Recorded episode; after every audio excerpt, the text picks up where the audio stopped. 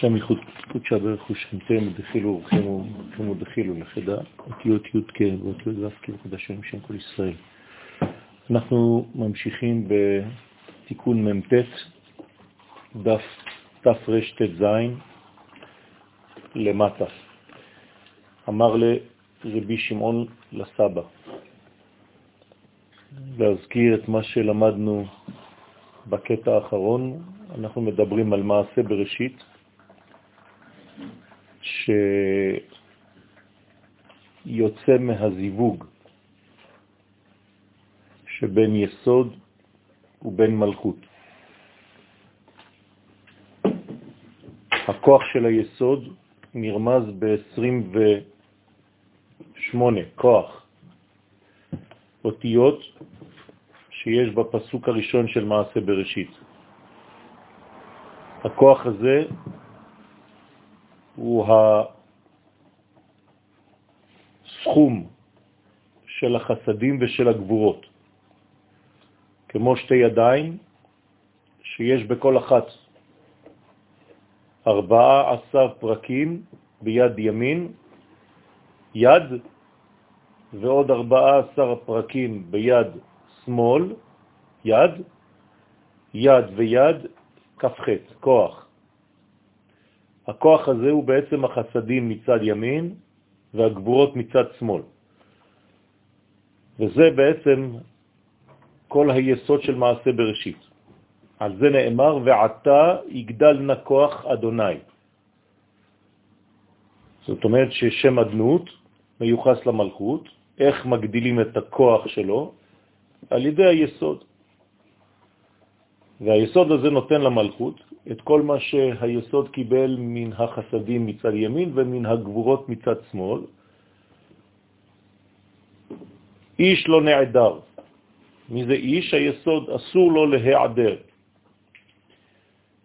שאם חז ושלום יש ניתוק בין היסוד ובין המלכות, העולם לא מתקיים, ולכן צריך לדאוג כל הזמן לשם ייחוד קודשא בריחו שכינתה. כל מה שאנחנו עושים בתורה, במצוות, במעשים הטובים, הכל לשם ייחוד הזה. לשמור על הייחוד הזה, שלא ייפסק לעולם. שחז וחלילה אם הייחוד הזה נפסק, זה חורבן. ולכן אנחנו, בני ישראל, עם ישראל, דואגים לזיווג. זה מה שבא ומלמד הסבא, אותו סבא שנכנס לשיעור של רשבי.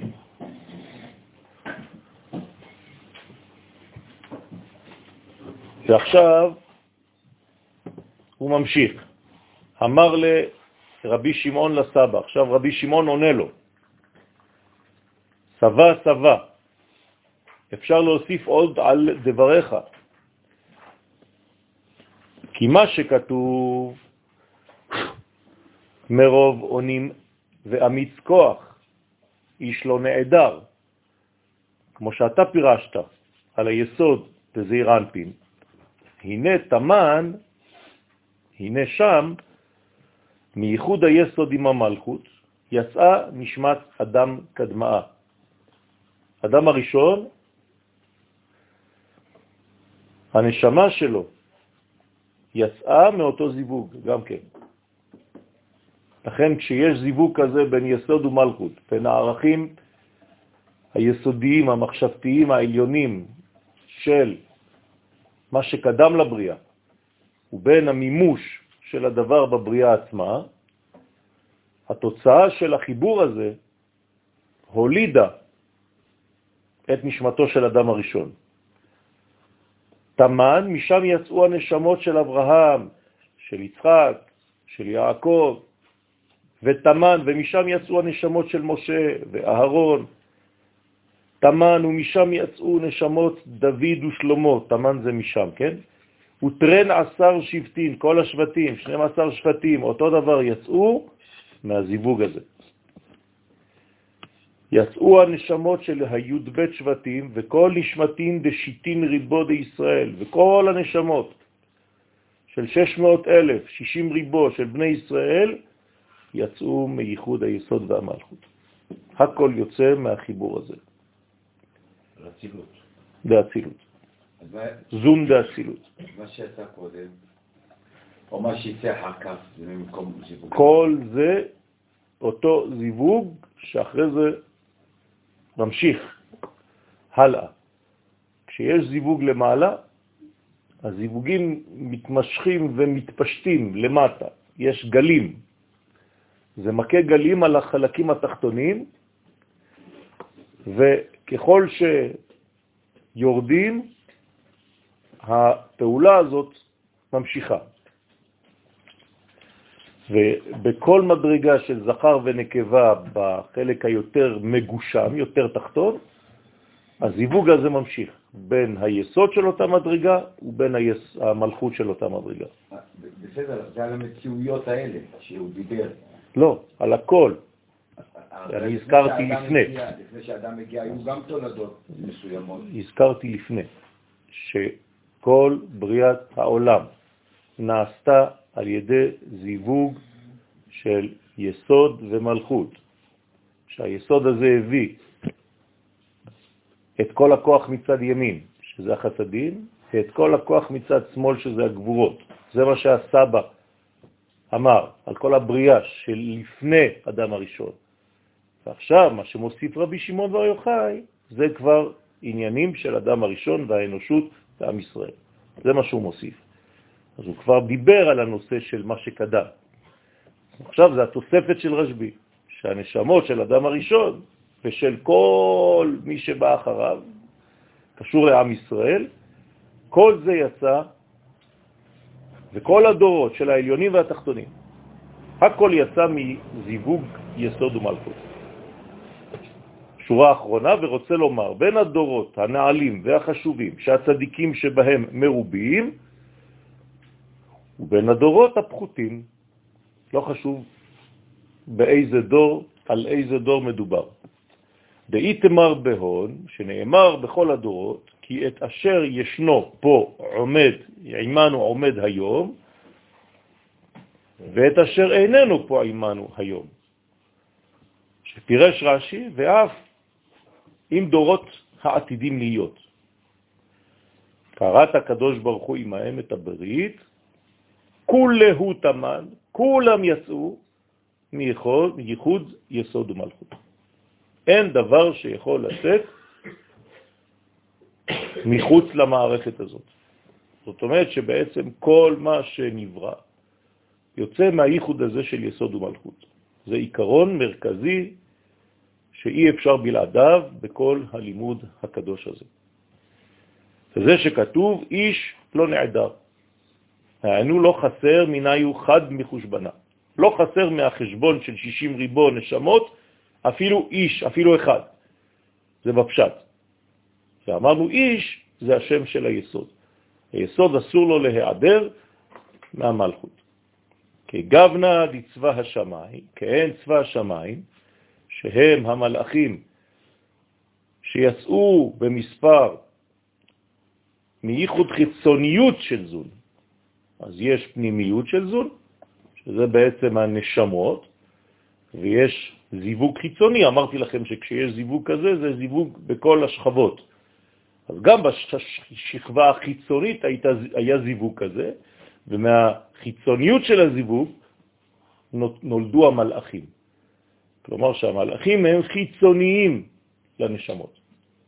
נשמות יותר פנימיות מהמלאכים עצמם. כשאנחנו לא משתמשים בפנימיות הזאת כמו שצריך, ולכן אנחנו חושבים שהמלאכים יותר דקים ויותר זקים מאיתנו, בגלל שהגוף שלהם זך. אצלנו, אם היינו חיים את חיי הגוף לפי חיי הנשמה, היינו יכולים לשלוח אנחנו מלאכים, כמו שעושה יעקב אבינו. וישלח יעקב מלאכים, מלאכים ממש. כך צבא הארץ, שזה הנשמות של כל הדורות שיצאו במספר, עכשיו, מייחוד הפנימיות של זון דאצילות. כן, נשמות זה פנימיות, מלאכים חיצוניות. זה צבא השמן, צבא... בדיוק. וזה שכתוב, המוציא במספר צבעם. ועוד יש לפרש. מה שכתוב מרוב עונים ואמיץ כוח, מה זה מרוב עונים? היינו דא כהנא. זה הכהן שהוא בחינת חסד, שהוא שורש הכהנים. מה זה מרוב עונים? מה זה עון? זה הכוח, נכון? הכוח של מה? של היסוד, של הזיווג, של הזרע. לכן מי שחז ושלום מוציא את זרעו לבטלה נקרא מעונן. וזה העון. דאית מרבה, שנאמר בו כהן עון. הרי אצל כהן נזכר מילת עון. זאת אומרת שהכהן אמור לעשות חיבורים בין היסוד ובין המלכות. ואמיץ כוח, דא אלוהים. דאי היא אימה אילאה, זה שם אלוהים שהיא בינה, כלומר צד הגילוי, צד שמאל, שהיא נקראת כוח. דהתלבשת בגבורה וברא על מה במידת הדין. אז אותה מידה העליונה, שהיא בינה, התלבשה בגבורה, שהיא במדרגה שמאלית נמוכה ממנה, כן, בינה נמצאת בצד שמאל למעלה, ומתחתיה גבורה. אז זה למעלה מן העולם, וזה כבר בתוך העולם. העולם מתחיל פה. חסד. עולם חסד ייבנה, עולם. למעלה זה נקרא עולם הבא. למטה זה עולם הזה. אז העולם הזה נולד מהעולם הבא.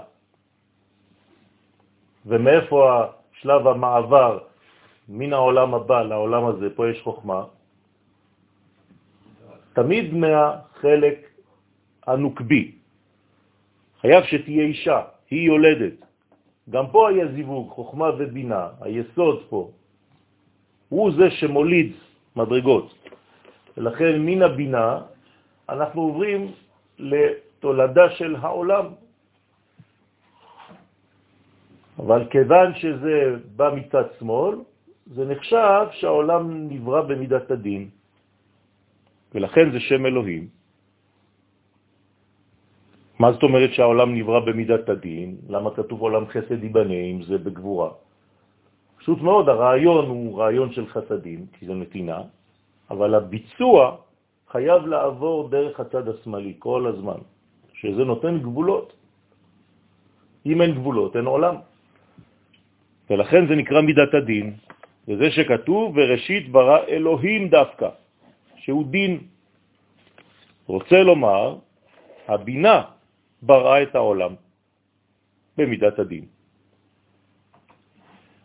כיוון שקוראים לעולם הזה למעלה של הבינה, עולם הבא, אז אפשר לומר בפשטות שהעולם הבא ברא את העולם הזה. והעולם הבא קיים, כי הרי הבינה לא נעלמה, היא עדיין פה. רק ברובד גנוז. והעולם הזה קיים, ברובד מגולה. השני העולמות קיימים, רק שאחד רואים אותו והשני קשה לראות אותו, אלא למי שיש לו עיניים פנימיות. אבל שניהם בהווה. אנשים חושבים שהעולם הבא זה רק אחרי, כי הם לא מדברים עברית. עולם הבא זה בהווה, עולם שבא. לא אומרים עולם שיבוא אחר כך, עולם שבא, עולם הבא. רק שבעברית לא אומרים ש, אלא ה. אבל בעברית שכונתית אומרים ש. ובגינדה, אי בשביל זה הבינה היא גיבור אמיץ כוח, כנגד מה שהדינים מתעוררים ממנה. חייבת להוציא דינים כדי להוציא גבולות. כי אם לא, אז אתה לא רואה כלום. מה זה הבריאה? היסוד של הבריאה זה לתת גבולות, לתת תחום לכל דבר. כדי לתת תחום ומידה, גבולות, זה מידת הדין. כל דבר שאתה אוחז ביד זה מידת הדין, כל דבר שאתה רואה זה מידת הדין, גם אם זה חסד גדול. עובדה, יש לו גבולות. כל דבר בעל גבולות, חייב שיהיה לו דין, אם לא, אז לא, לא תראה גבולות, אי אפשר לדבר על גבולות. אז מידת הדין היא נחוצה. חייבת לתחם את המנגנון שבו אתה עוסק. זה כמו רעיון, אם אין לך גבולות, אתה לא תוכל בחיים לדבר על שום רעיון. אתה תגמגן, אתה לא תוכל להסביר שום דבר, כי הדבר לא בנוי בעיני רוחך. זה לא שלא היה להם גבולות, זה שהם לא כיבדו את הפן האחר של אותו דבר. הרי אני לא אינסוף, אני לא הקדוש ברוך הוא. אז אני אומר רק כיוון אחד, אבל החבר שלי יכול לראות כיוון אחר. אם אני אומר לו שהכיוון שלו לא קיים, הוא לא רלוונטי, רק הכיוון שלי קיים, אז מי אני? הקדוש ברוך הוא, חז ושלום. זה מה שהורג. ומה שכתוב, איש לא נהדר, דהיינו די יעקב. אז עכשיו אנחנו יכולים לתרגם את האיש הזה, איש לא נהדר. אפשר לתרגם את זה ביעקב, אפשר לתרגם את זה ביוסף, כי הרי זה כל האלמנטים המחברים, המזדווגים, היסוד. אז יעקב הוא גם כן יסוד, רק שהוא השורש של היסוד, הוא נקרא תפארת. שהרי כל המנגנון הזה, בשביל מה זה? בשביל לתת להגיע למלכות. אסור שיהיה העדר כאן, ולכן יסוד ותפארת, כן, פה זה יעקב, פה זה יוסף הצדיק, זה משה, אה, צריך להיות גמיש.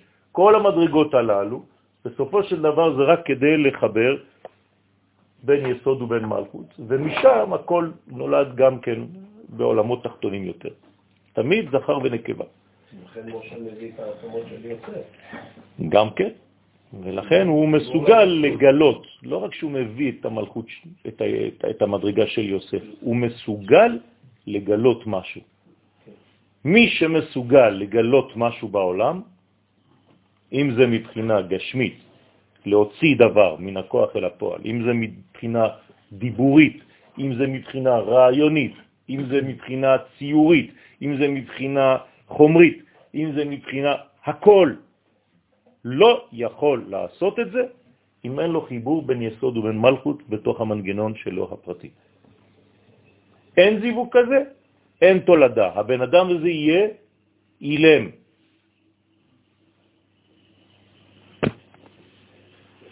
בית מרבה, דרך אגב, זה מה שקרה לפני יציאת מצרים. העולם היה בתוך קליפת האילמות. כי אף אחד לא יכול להתבטא, אף אחד לא יכול לגלות שום דבר. זה נקרא גלות, זאת הגלות האמיתית. לכן הזוהר מתייחס לגלות הדיבור,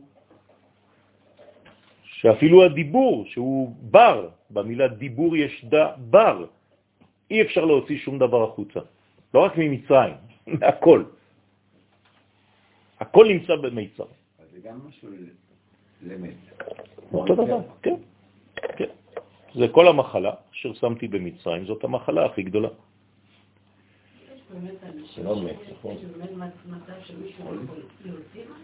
מה? יש שלבים בחיים שבן אדם לא יכול להוציא, כן. זה שהוא קיים בעצמו, זה כבר יציאה של משהו, אבל יכול להיות שהוא תקוע. הוא לא יכול לבטא שום דבר. אדם שנמצא בטראומה, הנה, אנחנו אתמול היינו ביום הזיכרון לשואה ולא ביום השואה. כן, כולם אומרים שזה אתמול, זה היה יום השואה. זה לא היה יום השואה אתמול, זה היה יום הזיכרון לשואה.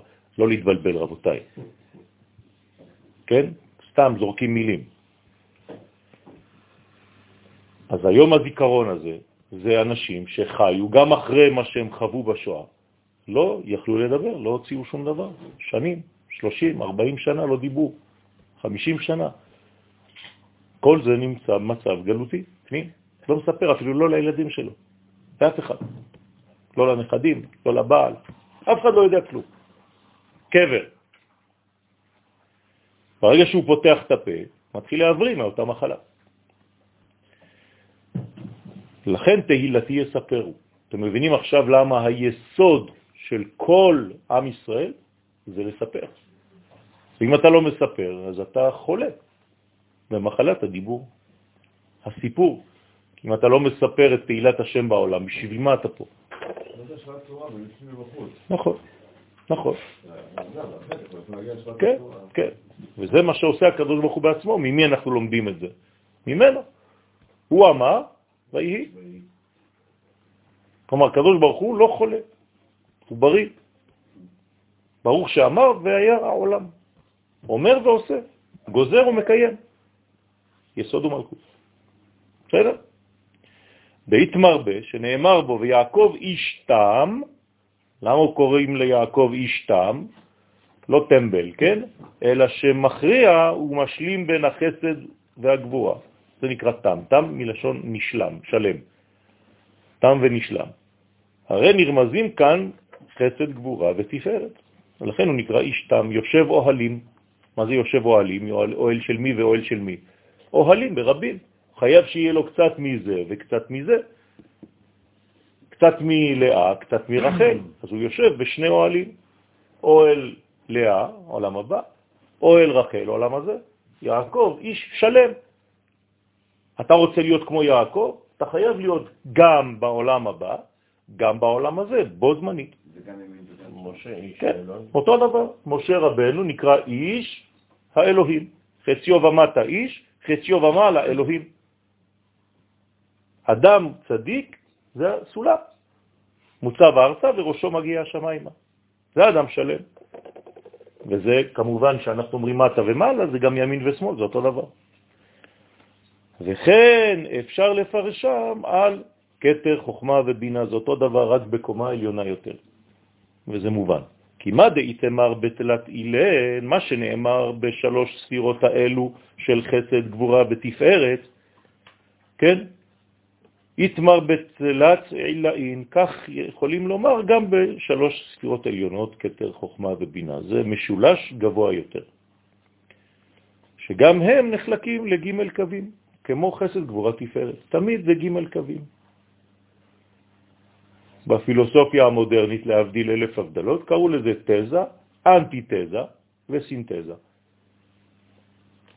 על אותו רעיון, על אותו עיקרון. ואיתמר בתלת תתאים, ואותו דבר, למטה יותר, בשלוש הספירות התחתונות, נצח, הוד ויסוד, שגם הם נחלקים לג' קווים, כמו חסד גבוה תפארת. זה הכל זה סגול.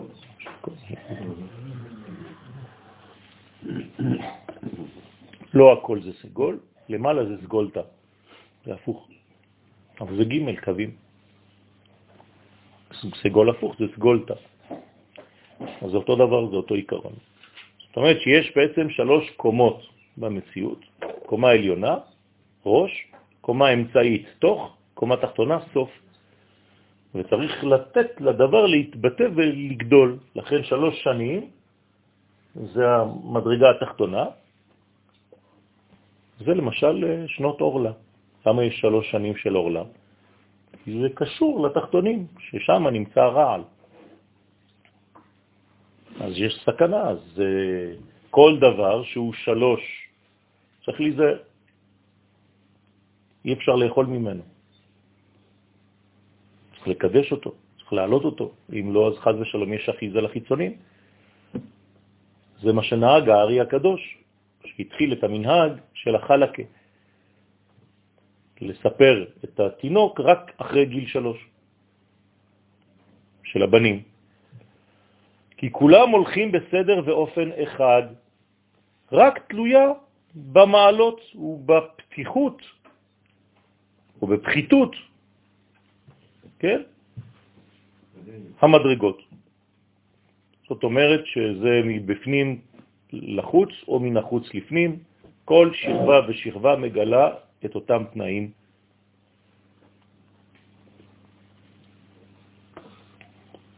הנה, אנחנו עכשיו, אה, בעזרת השם, מתקרבים, הולכים לכיוון חג השבועות. חג השבועות חייב להיות החודש השלישי. אם אין לך שלישי, מאיפה תצא תורה? התורה יצאה מהזיווג של החודש הראשון והחודש השני, ניסן ואייר. אם אין לך שום דבר. למה היום משה רבנו הוא זה שנותן תורה? כי הוא האיש השלישי אותו דבר. למה עם ישראל זה שמקבל את התורה? כי הוא העם המשולש. אי אפשר בלי זה. כלומר, הצורה המושלמת ביותר בעולם הזה זה המשולש. עם תליטאי, העם המשולש. בירחה תליטאי, בחודש המשולש. בסדר? לכן מספר דקולהו שכינתה, שהשכינה לוקחת מספר של כל שמות הספירות. כי בכל מקום עצם אותיות השמות הם בזעיר אנפין, והמספר של השמות הוא במלכות. נכון? אמרנו שתמיד אפשר לומר משהו בדיבור, באותיות, ואפשר לתרגם את זה למספרים, גמטריה. אז כשזה אותיות זה בזעיר אנפי, כשזה מספרים זה הופך להיות מלכות. אז אני מדבר על אותו נושא, רק בצורה שונה. מי שמלמד מתמטיקה, הוא בעצם נמצא במלכות, כי הכל מספרים. אבל מי שרוצה את השורש של המתמטיקה, חייב לדבר בשמות. והניקוד בסדר? והניקוד עוד יותר למעלה. נקודות, כן, תגין ואותיות. ויש עוד טעמים למעלה.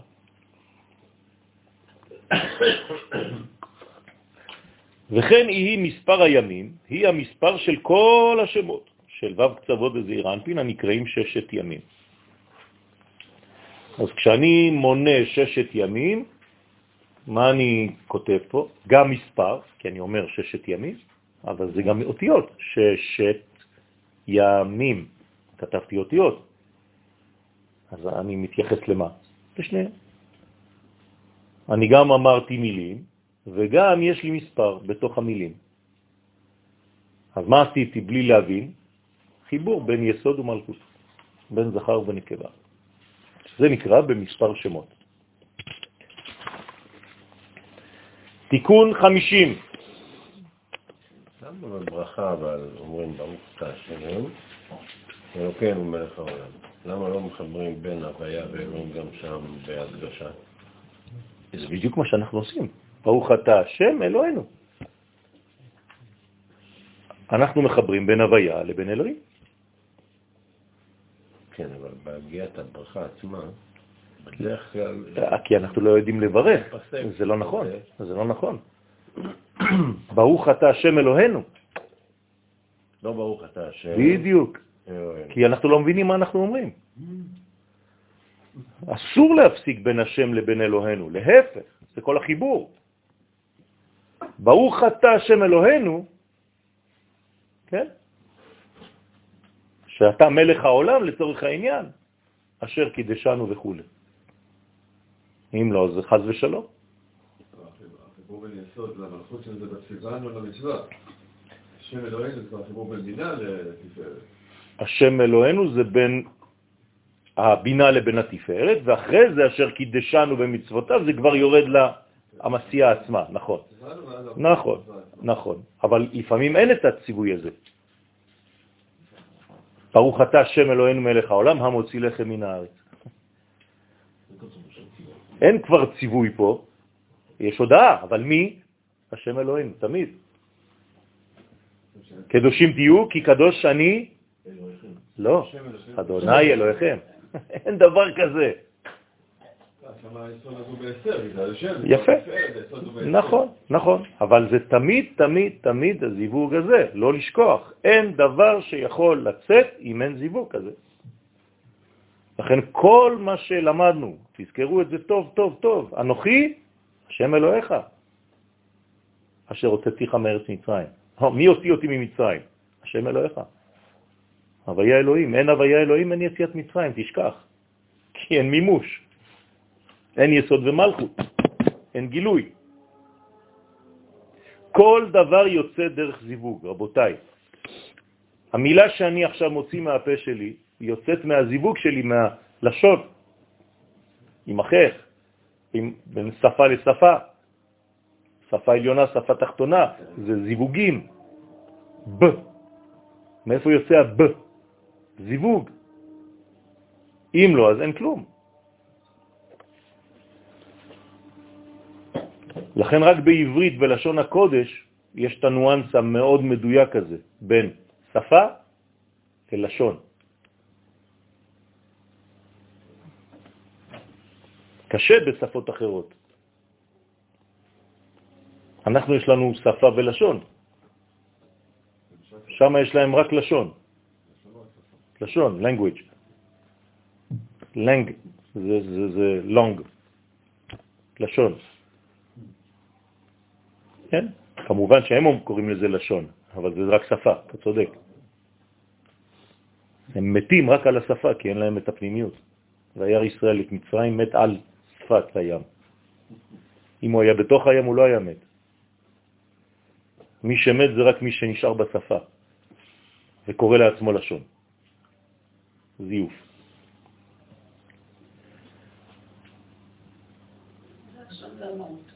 לשון זה הפנימיות. לכן כדי להבין עם צריך ללמוד את לשונו. אם אתה סתם מדבר את השפה של אותו עם, אתה בשפה. כי זה רק בחוץ. אתה כמו טוקי, אתה חוזר על מילים. אבל מי שמבין את התוכן, הוא גם יכול להבין גם את האופי של האומה עליה מדובר. זה הרבה יותר מעניין כבר.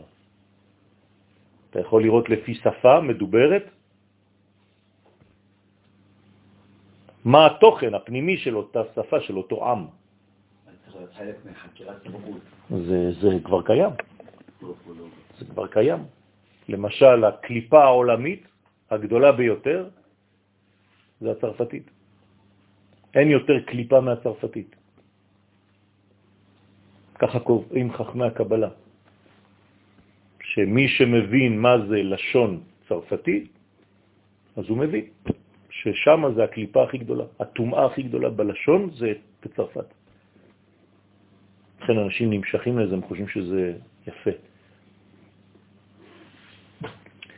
טוב, אנחנו בעזרת השם בתיקון 50. ואחרי זה גם לומדים תורה בשפות אה, זרות, כן? זה מה שהכי הכי מעניין. וכשאתה הולך ואומר לתלמידים, תלמדו בעברית, הם אומרים, לא, לא, אנחנו מבינים יותר כשאנחנו לומדים בשפה שלנו, שם ירחם. כן? אמרו לי את זה אנשים בישיבה.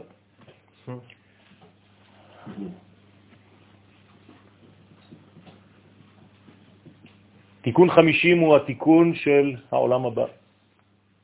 תיקון 50 הוא הפתח לכל השערים של הבינה שאנחנו הולכים ומגלים אותם בימי ספירת העומר.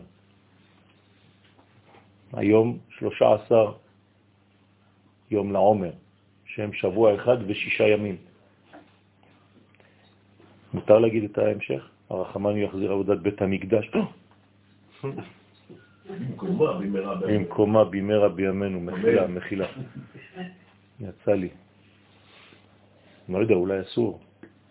בית המקדש זה דבר שלא מחכים לו. אסור להגיד שאתה רוצה לבנות את בית המקדש. החמן הוא יזכנו לימות המשיח, כן? חיי העולם הבא, בינה בית המקדש, במהרה בימינו, כל זה צריך להוריד מכל הספרות. אוי ואבוי אם אתה מזכיר את בית המקדש.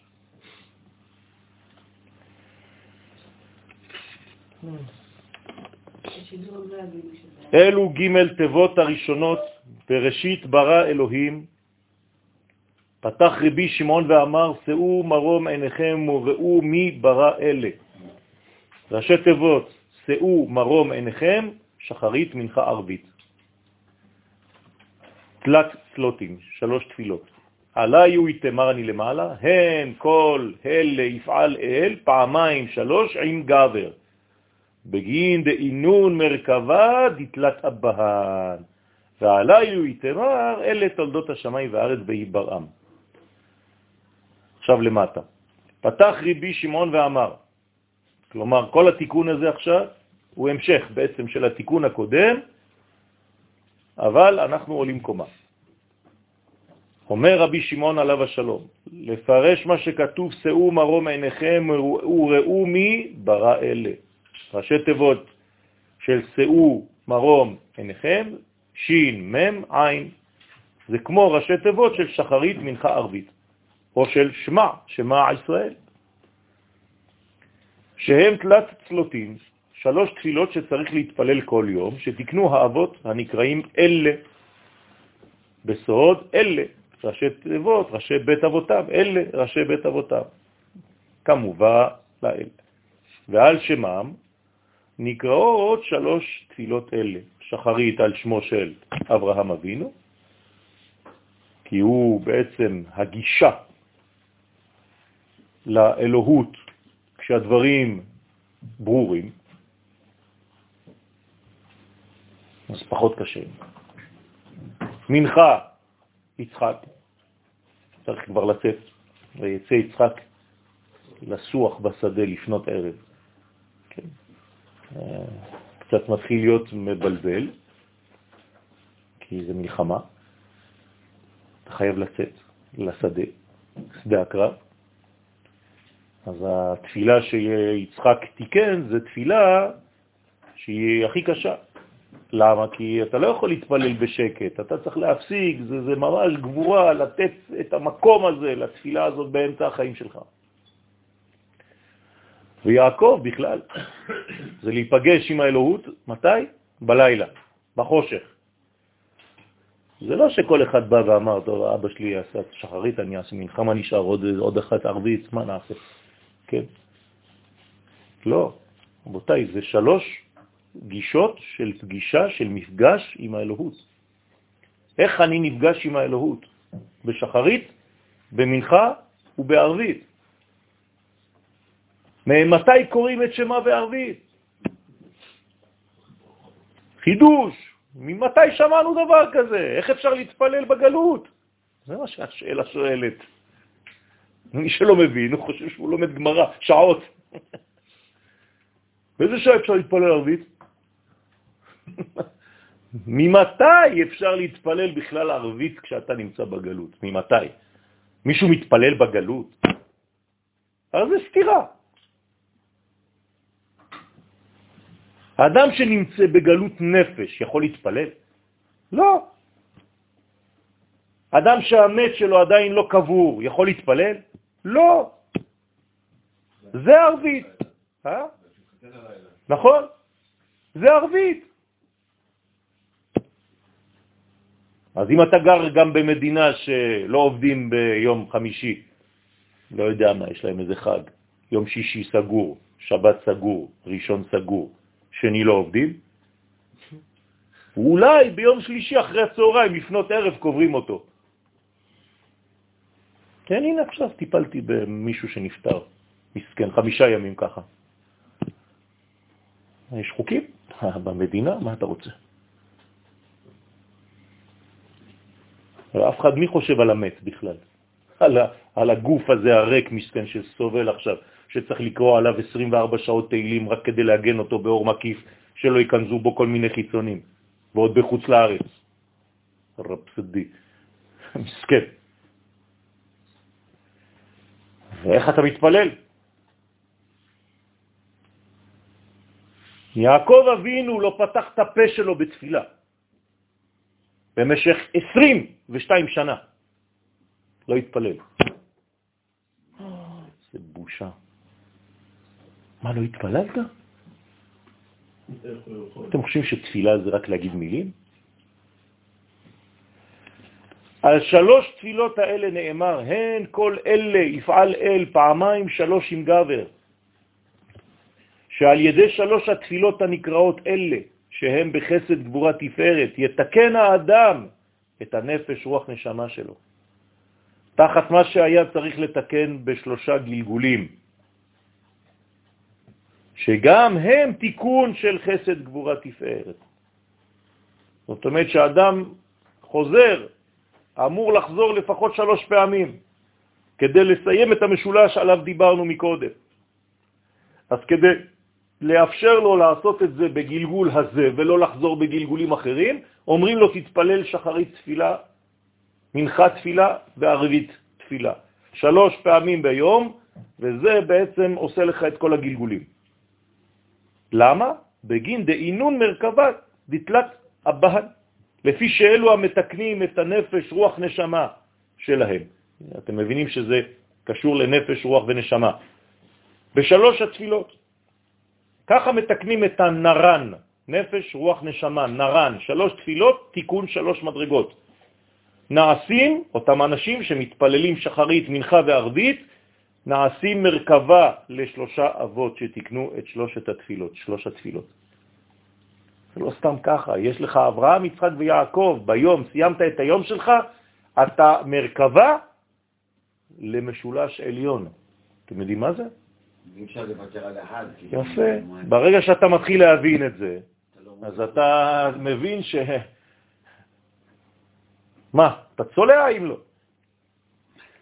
שהם היו מרכבה לחסד גבורה תפארת וזעיר אנפין, ואלו שמתפללים כראוי, אז מה הם עושים? הם מקבלים את האורות מחסד גבורה תפארת, אי אפשר לוותר על זה.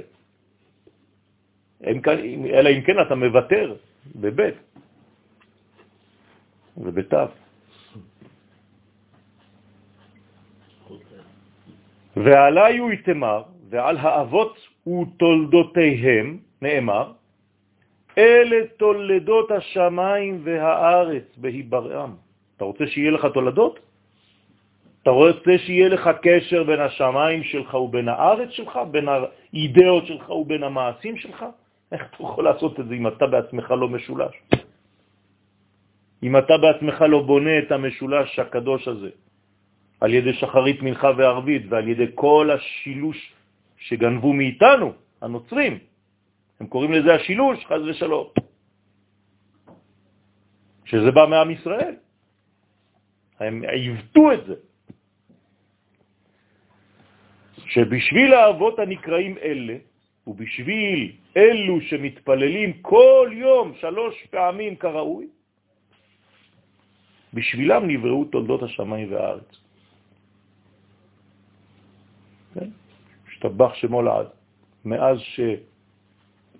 שהייתי בגיל עשר, הקדוש ברוך הוא ימשיך עליי את האור הזה, לא פספסתי בחיים שלי שחרית, מנחה וערבית. אין דבר כזה. או יום תפילין, חז ושלום.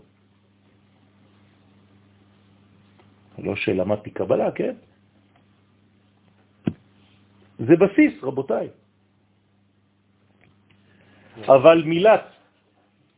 למה התקפות מוגדרת בזמנים? כי אנחנו בעולם של זמן. אנחנו בעולם של זמן, ולפי הזמן הזה השפה שלך משתנה. אם אני מחבר עולם הזה עם עולם הבא, אז אני בתפילה כל הזמן. לא הנשמה שלך בתפילה כל הזמן. הנשמה שלך היא בתפילה כל הזמן, זה נכון. אבל כשהגוף שלך הוא נמצא ברובד החיצוני, אתה צריך להשתוות למצב החיצוני. נכון, נכון. רבי שמעון בר יוחאי לא מתפלל. אי אפשר לעצור אותו. למה? כי הוא כל הזמן בקשר. אבל גם כשאתה עושה משהו בחיים, אתה כל הזמן בקשר. לא, לא, יש שעות, יש שעות. אתה לא יכול להיות כל החיים שלך בזיווג עם אשתך. זה לא נכון. אתה לא יכול להיות כל הזמן ביום טוב, אתה לא יכול להיות כל הזמן בבוקר, עובדה שיש שינויים. אתה לא יכול להיות כל הזמן בראש חודש, עובדה שהירח לא אותו אחד. העולם הזה הוא עולם של גבולות. אם אתה לא נותן גבולות לעולם שלך בחוץ, זה אומר שאתה לא חי בחוץ את הפנים. אתה צריך להשתוות לחוץ. אסטרונאוט שנוסע לחלל עכשיו, אם אין לו לבוש מיוחד לחלל, הוא ימות. כי הוא בעולם שיש שינויים. מי שנכנס עם אותם בגדים לבית המקדש, מת. למה? למה אתה צריך להחליף? אתה כל הזמן בחיבור. לא, יש כללים בעולם הזה. לכן זה חשוב מאוד. לכן יש אנשים שלומדים את הפנימיות הזאת, אבל לא מקיימים את זה כלפי חוץ. חז ושלום זה הפסד גדול מאוד. אי אפשר להגיד הכל ככה והכל ככה, זה לא נכון. יש שינויים. להתחתן עם לאה זה לא להתחתן עם רחל. צריך לעשות את שניהם. אתה לא יכול להגיד, זה אותו דבר, אני בן כה וכה, מה אכפת לי, אני מחובר. נכון, הנשמה, הנשמה שלך מבפנים היא מחוברת, אבל האם אתה בחוץ חי את הנשמה הפנימית שלך? זה משהו אחר. וכשאתה מתרגם את הפנים כלפי חוץ, אתה צריך לקחת בחשבון את המערכת שיש בחוץ. אם לא, אז אתה, לא, אתה שורף את הכל. זה מה שעשו רבי שמעון והבן שלו כשהם יצאו מהמערה. הם לא כיבדו את המערכת החיצונית בשלב הראשון. אז כל דבר שהם היו רואים היה נשרף. ממה הוא נשרף? מהאור הפנימי של הקשר התמידי הזה. אז אומרים לך, זה נכון בעולם פנימי, בעולם חיצוני, עד שהעולם יתוקן, אתה לא יכול להיות במצב כזה. צריך להיזהר מאוד, להשוות את עצמך כל הזמן. אם אני הולך ומדבר עם תלמידים חדשים שלא יודעים שפה, לא חשוב של איזו, אני חייב להתאים את עצמי לשפה שלהם, לאט לאט, לחנך אותם. כשאתה בדף תר"ח, אתה לא בדף תשל"ז. יש גבולות, עובדה. אנחנו בדף הזה עכשיו. זה המערך של החיים. שבת נכנסת בשעה כזאת ויוצאת בשעה כזאת. מה אכפת לי? אני בשבת כל החיים שלי. לא.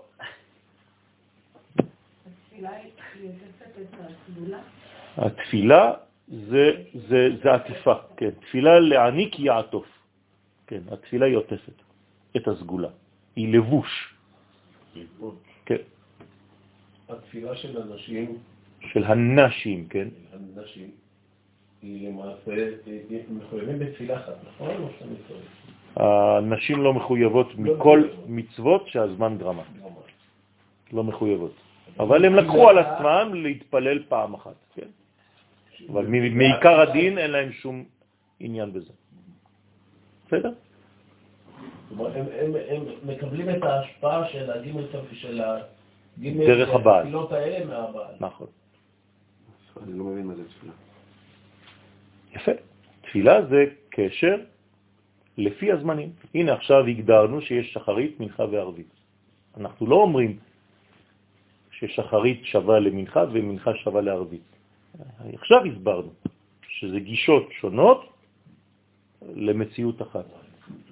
אני חייב לגשת בצורה אחרת, לפי המצב. כשזה ברור לי, כמו בשחרית, אז אני מתפלל בסגנון אברהם. כשפחות ברור לי, אז זה כבר יעקב, זה לילה. אני לא יכול להגיד שזה תמיד אותו דבר. יש שינוי.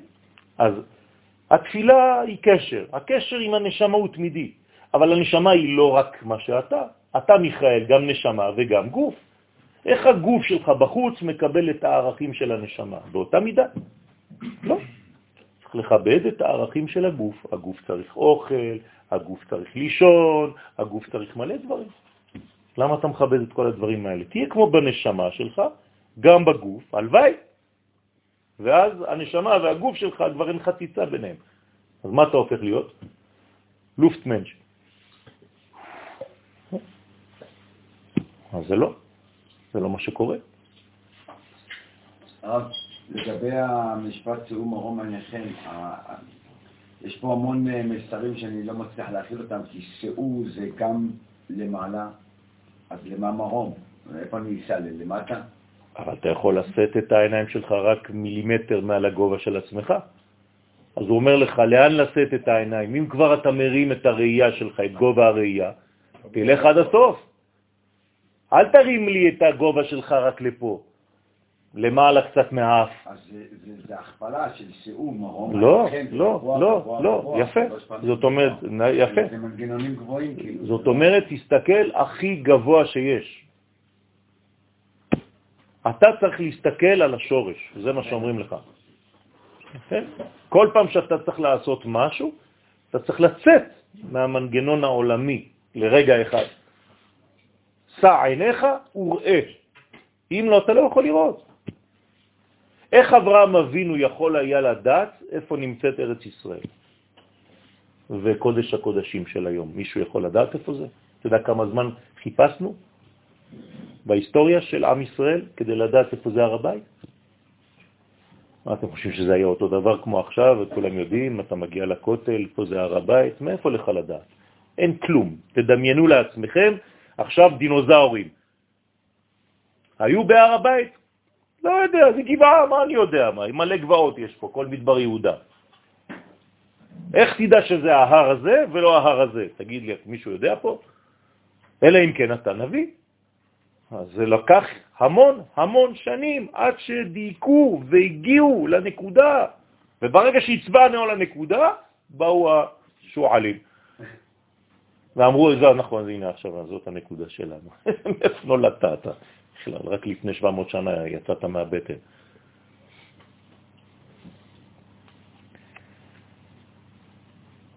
אבל מילת אלה פסל את הראשונים. שהרי אם זה היה ממשיך את הראשונים, היה צריך לומר כן. ואלה, אבל עכשיו זה אלה. מי ברא אלה? הוא מפרש אלה ודאי. אז מי זה אלה? אז מי זה מי? מי זה העולם הבא? חמישים. ברא אלה. חסד גבורה תפארת. האבות. העולם הבא ברא את העולם הזה. מה זה ברא? יצא מהאלף. הנה מיכאל בשבילך. ברא, בר א'. ברגע שיצאתי מהאלף, איפה אני? לפחות בבית. אז מה יש בתוך האות הזאת? ריבוי ושינוי. לכן זה נקרא שניים, שינוי, מלשון שניים. אז כשיש שניים, אני חייב לקחת בחשבון, אתה ואשתך, אין לכם אותו חוש. זה כבר שניים. אתה לא יכול לדבר עם גבר כמו שאתה מדבר עם אישה. הנה עובדה, הקדוש ברוך הוא אומר לגברים, כן, דבר, ולבנות הוא אומר להם אמור, אמור. עובדה, אי אפשר לדבר אותו דבר. כי הקדוש ברוך הוא לוקח בחשבון שיש שינויים פה בעולם הריבוי, בעולם האחדות, הכל אחד, אנחנו מסכימים. לכן אלה ודאי שהם האבות ונשמות, נשמות ישראל שבקדושה. אז לכן זה פסיל לקדמאים, זה פוסל את הראשונים שהם הערב רב. כלומר עכשיו יש ניקוז, ריכוזיות לעם ישראל באופן ספציפי. לפני זה זה היה, כן, כמו הציידים שיורים איזה כדור כזה שמתפרק לכל מיני כדורים, כדוריות קטנות. כדי לגעת בכל הציפורים. שלעתיד לבוא יתבטלו מן העולם, אותו ערב רב. מה זה ערב רב? זה כבר overdose של הריבוי. זה כל כך ריבוי עד שזה כבר מעורבב, מעורב. ערב, ערבוב, רב, גדול. הלכת יותר מדי רחוק. אתה כבר לא יודע עכשיו מי נגד מי. בלגן, כולם צודקים. קוראים לזה היום פוסט-מודרניזם. כולם צודקים. אז לכן צריך להיזהר. אני צריך לחזור לזהות שלי. אם אני לא יודע מי אני, מי זה עם ישראל, בשביל מה אני נאבק, מה הזהות שלי, אז אני עושה שטויות. זה נקרא שאנחנו צריכים לברר, לברר, לברר, ונשארו בסוף רק אלה. כלומר, זה פסל את הראשונים, את הערב רב. למה רק הערב מתרבה? למה אין בגלל ש... מתרבה, מנחה מתרבה? למה הערב רב, העיניים הרי דיברנו על... כי זה ערבוביה גדולה, זה בערב, יש ספק. אבל למה רק הערב יכול להתרבות? למה המנחה לא יכול להתרבות? בגלל שזה הקליפה. הקליפה היא בריבוי. ראית את אה, מטריקס? אז Mister Smith, כמה יש? אלפים, כל הזמן הם מתרבים, מתרבים. ונאו, כמה יש? אחד, זה וואן. ככה זה. לקחו את זה מהתורה של הקבלה. וכולם לבושים בשחור, עם משקפיים שחורים, ולא שחורות. כן? אז כולם, הכל רואים שחור, ומתרבים, אחד נכנס בשני והופך אותך כמוהו. נכון? אם הוא נוגע בך יותר מדי זמן, אתה הופך להיות כמוהו בתומה. זה ממש ככה. זה עולם הריבוי, ולמה זה נקרא ערב רב? אז זוהר אומר שערב רב זה לשון של כמה שעות? שש. יש ערב זעיר וערב רב. אתם איתי או אתם שם? תראו, תראו כמה אתם יוצאים מריכוז תוך שנייה. כן, שאול, זה מאוד חשוב. אם אני הייתי עושה לכם את זה עכשיו, אני רוצה להפיק. כן, אבל כל השיעור רצה בשביל הדבר הזה. תודה. טוב לנו. אז זה עניין של ערב רב. כמה זה שעות? שש. לכן, אלה, אלה, ולא ואלה, ו'. הערב זה שש מה? אז תגידו אתם כמה זה הזעיר. אה? כן. כתוב שהערב רב עשה את העגל, נכון? אז בגלל שמשה התעכב בכמה שעות? שש. זה ערב רב. אומר הזוהר, אם יש ערב רב, יש גם ערב זעיר. וואו, חידוש. תגיד למישהו, אתה מהערב זעיר? יגיד לך מה זה, אני לא שמעתי דבר כזה. שמעתי ערב רב. מה זה ערב זעיר? כמה זה שעות ערב זעיר? רובוביה קטנה. אז תחפשו את זה לפעם הבאה. אה? לא יודע. תבדקו את זה, תביאו לי שבת הבאה, שיעור הבא, חמישי הבא, בעזרת השם, כמה שעות קשור הערב זעיר. לכמה שעות. ערב רב גיליתי לכם. ערב זעיר כמה זה? דאמרו, לפחות תעשו איזה עבודה, שיעורי בית קצת. דאמרו שהערב רב, אמרו בעגל, אלה אלוהיך ישראל. הנה, ברוך שכיוונו. אלה, מה הם אמרו? אלה אלוהיך ישראל. מה הם פגמו בעצם? באבות, בגימל, בערב רב, זה העניין של הערבוביה, דאינון תולדין דתוהו, שהם תולדות של תוהו. כלומר, מה הם אמרו? בעצם, הכל אותו דבר. הכל אותו דבר, תפסיקו כבר עם כל השטויות שלכם. זה יותר מדי אה, מסודר, היהדות שלכם. אלה אלוהיך ישראל. לא. תיזהר. יש גבולות, יש תחומים. תמיד, תמיד, תמיד. לכן היהדות כל הזמן שמרנית כזאת ומפחדת, ועד שהיא הלכה לכיוון האנטי כל הדבר הזה והפכה להיות מדויקת, מצומצמת, כי היה צריך להציל את עצמנו בזמן הגלות. אז לכן זה היה הלכתי, הלכתי, הלכתי, הלכתי. כן, זה היה צריך לבוא ככה. כן. אומר הרב מניטו, מה זה חרד? חסד, רחמים ומסתיים בדין. חרד. למה עשו את זה? כי זה היה זמן שהיה צריך לשמור, אם לא היינו הולכים לאיבוד בגלות. אז החרדים הצילו בשלב של הגלות את עם ישראל מתערובת. גם ככה זה היה קשה. וכשחוזרים לארץ ישראל צריך לדעת לחזור לחדר, חסד דין ורחמים בסוף. לכן נפסלו עוד בבריאת העולם. זה התולדות של התוהו. דאית רמיז בראשי תווים, שנרמזו בראשי תיבות של תולדות השמיים והארץ. זה נקרא תוהו. ועינון חמש מינים דאיתמר בהון בה ברעם. ולכן כתוב בהי ברעם. אלה תולדות השמיים והארץ, בהי ברעם, בה ברעם. ברא אותם, את התולדות של השמיים והארץ, בחמש מדרגות. אתם מכירים כולם את באברהם, אל תקרא בהי ברעם, אלא באברהם, בחסד. פה הזוהר מגלה חידוש, הוא אומר בה ברעם. והם חמישה מינים שנאמר בהם בה ברעם, בהי ברעם. ודרשו חז"ל בה ברעם. כלומר, הוא ברא את כל השמיים והארץ, תולדות, באות ה'. כלומר, הגמרא מסכמת שהעולם הזה נברא על ידי האות ה', והעולם הבא נברא על ידי האות י'. ככה אומרת הגמרא. דהיינו, ה' של המלכות ברעם. כלומר, העולם הזה הוא כולו מלכות אחת גדולה. למה? כי זה גילוי. אמרתי לכם, כל מה שאתה רואה, כל מה שאתה חווה, כל מה שאתה חושב עליו, זה מלכות. אתה לא יכול לחלום, למשל, על דבר שלא ראית בחיים שלך בהקיץ. גם אם תחלום על ציפור עם צבעים שבחיים לא ראית, כן, זה, זה, זה צבעים של חיבורים של צבעים שאתה מכיר. וציפור אתה כבר מכיר.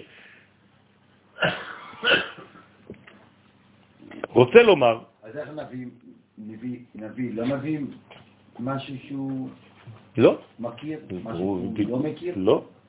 הוא קודם כל הוא לא מכיר שום דבר, כי הוא לא הולך מקיר לקיר. הוא מכיר, לצורך העניין, כן. אבל אם הוא מכיר, הוא חייב לדבר איתו, הקדוש ברוך הוא, עם סגנון שהנביא מכיר. כלומר, הקדוש ברוך הוא ידבר עם הנביא לפי עולמו.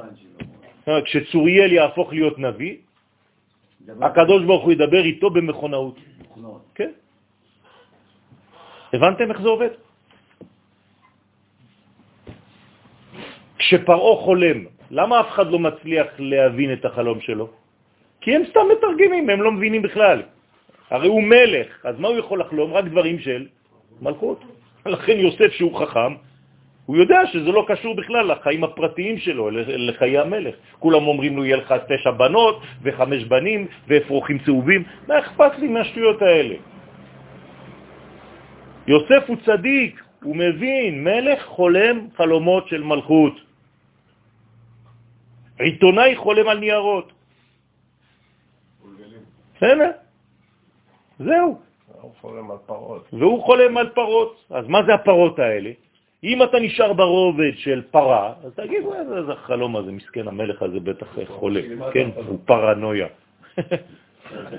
עכשיו, למה לא? שלום פרו, יש לך פרנויה, כן? או פרדוקס, אתה חי בפרדוקס. כן. אז, אז, אז הוא אומר לו, לא, זה חייב להיות דברים של מלכות. כלומר, אצלך זה ריבוי של השפע, של המדינה שלך וכו' וכו' וכו', בדיוק. אז צריך לדעת למי אתה מדבר. הנה, עוד פעם סוד. אני מגלה לכם סוד, איך אפשר לדעת, לפי החלום של בן אדם, אתה לא יכול לתרגם לכולם אותו דבר, תלוי מי בא לך. זאת אומרת, אתה אומר שאם פרעה היה חולם חלום כזה, או אני היה חולם את אותו חלום, יפה, בדיוק, לא שתי, אלא שני. הוא מפרש. הנה, הוא התחיל בכלא. נכון, נכון, בכלא זה היה משהו אחר. אבל כיוון שהם גם היו קשורים למלכות, אז הוא ידע שזה קשור איכשהו למלך, כי הם שרים של המלך. נכון, נכון. דרך אגב, זה רק מה שהתורה מספרת, אבל כמה פירושים הוא עשה שם? אתם חושבים שזה רק מה שהתורה מספרת לנו? כל יום נג'זו לו במוח.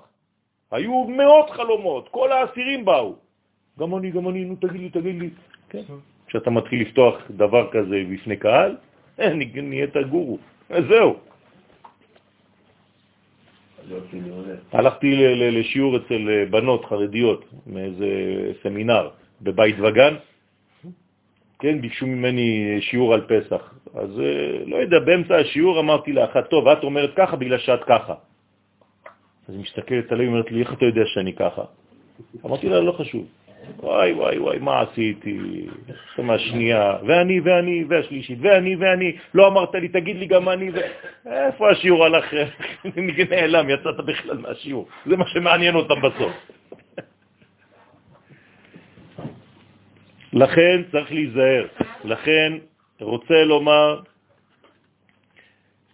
כן, בהיברעם, דהיינו השל המלכות, ברעם. רוצה לומר ש... הפילה את אלו החמישה מינים לפי שיצאו מהשיגים של חמש גבורות קשות אשר לא היה אפשר אז לתקנם. יום אחד אולי. הוא מפרש, ואינון הם, ומי זה אותם חמישה? עמלקים, גיבורים, נפילים, ענקים ועמק רפאים. כן, מתחיל כבר. בסדר? צריך לצאת בראיו שם, בעמק רפאים, אה? כדי להתחיל את התיקון, קשה. ברוך השם. הולך לתקן, מה אתה יודע, מה, 30 שנה. יפה. יפה, זה עולם אחר לגמרי. אבא שלי היה שוטר בתלפיות. כשאתם יוצאים מתלפיות, יש איזה בודקה קטן, לבן. אתם זוכרים את הבודקה הזה? זה מה שהיה בתלפיות. זה היה בית ספר לשוטרים. לא היה כלום. נכון? כן, זה אותיות באברהם, כן.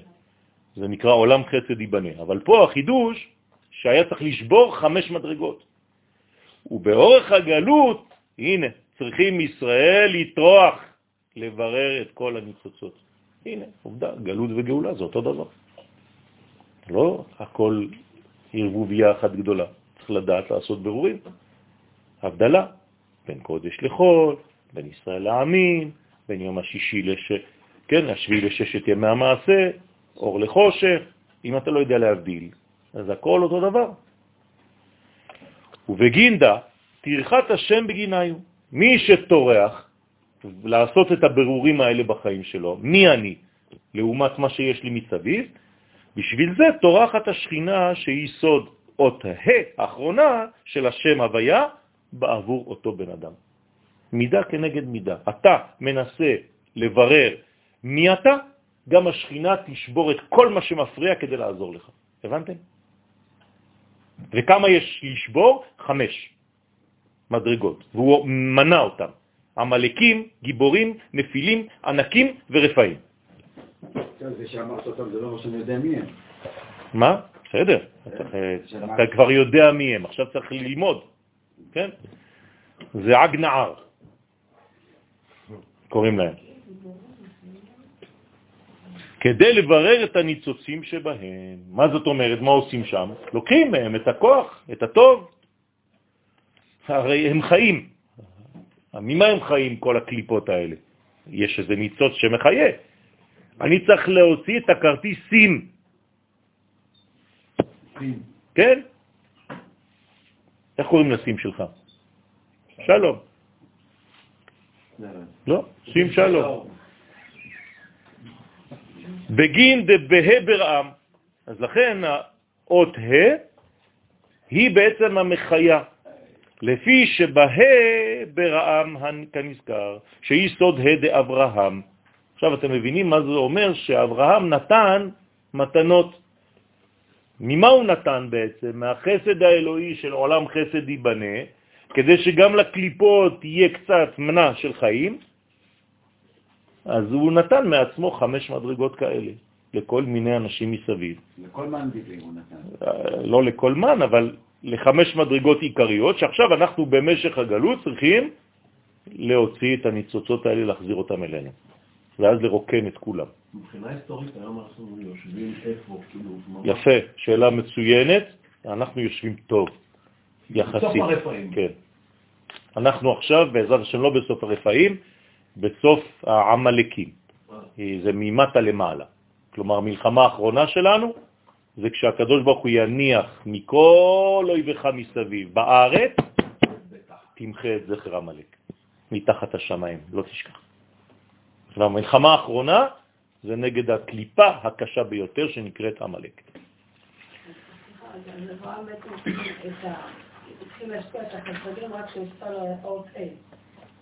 כן, נכון, נכון. כשהוא היה אברום, כן, או אברהם, אז הוא היה, הכל סגור היה. צריך להיזהר מאוד, לא לקצר את השמות של האנשים. אבי, צחי, כן, כל זה סוגר אותם. כשקראו לאברהם אברהם והוסיפו לו את ה-A, כן. זה התולדה, אה? זה התולדות. כן, אבל מבחינת מה שהזוהר הקדוש אומר כאן, הוא התפטר גם מכל הנפלים. יפה, זה ההתחלה של התיקון. נכון, נכון, הוא התחיל. אה, הייתה מלחמה של ארבעת המלכים נגד חמישה. נכון. אז זה זה. אות ה' שנתווספה בשמו, או שנתוספה, לפי העברית האמיתית, האוכל. כן? כן, נתוספה, נתסופה, כן, הוא טעות, בשמו של אברהם. בסוד מה שאמרו חז"ל במסכת בבא בתרא, דף ט"ז עמוד ב', בת הייתה לו לאברהם. ואיך קראו לה? קול. לא, בקול. הבקול. בקול, לא קול. בקול, קראו לה. בקול, איפה את? שהיא סוד השכינה. מה, מה זה הבת של אברהם? זה לא סתם שהייתה לו בת. אומרים חכמים, בת הייתה לו לאברהם. מה זה בת הייתה לו לאברהם? הוא דאג למה? למלכות. הרבה אנשים לא דואגים למלכות, רבותיי, הם דואגים רק לתורה. והם לא מבינים שהתורה בלי מלכות זה זעירנטים בלי מלכות, חז ושלום. איך אומר המדרש המפורסם? צדיקי הדורות, לא יפה עשיתם, שזכרתם את תורתי ולא זכרתם את מלכותי. חז וחלילה. דבר מסוכן מאוד. אתה יכול להיות תלמיד חכם גדול, אבל אתה רק בתורה, אין לך שום קשר למלכות, אז מה עשית? בשביל מי אתה חי? בשביל מי אתה פועל? אם אתה לא פועל בשביל להקים את השכינה מהעפר, בשביל המלכות, בשביל מלכות השם בעולם הזה, אז מה אתה עושה? הם טוענים שהמלכות בית לא. תואמת. כן, הם טוענים שהמלכות לא תואמת את הערכים התורניים, זה מה שצריך. יפה, תפעל. מה זה הם אומרים? מה- משהו תואם בעולם הזה? נולדת עם, עם כסף בכיס, אתה עובד. נולדת עם ילדים, אתה עושה. אז תעשה. מה זה, לה- להגיד, להפוך את הכיסא ולהגיד לא מתאים לי, אני הולך? אז מה עשית? בשביל מה באנו לארץ? לבנות ולהיבנות.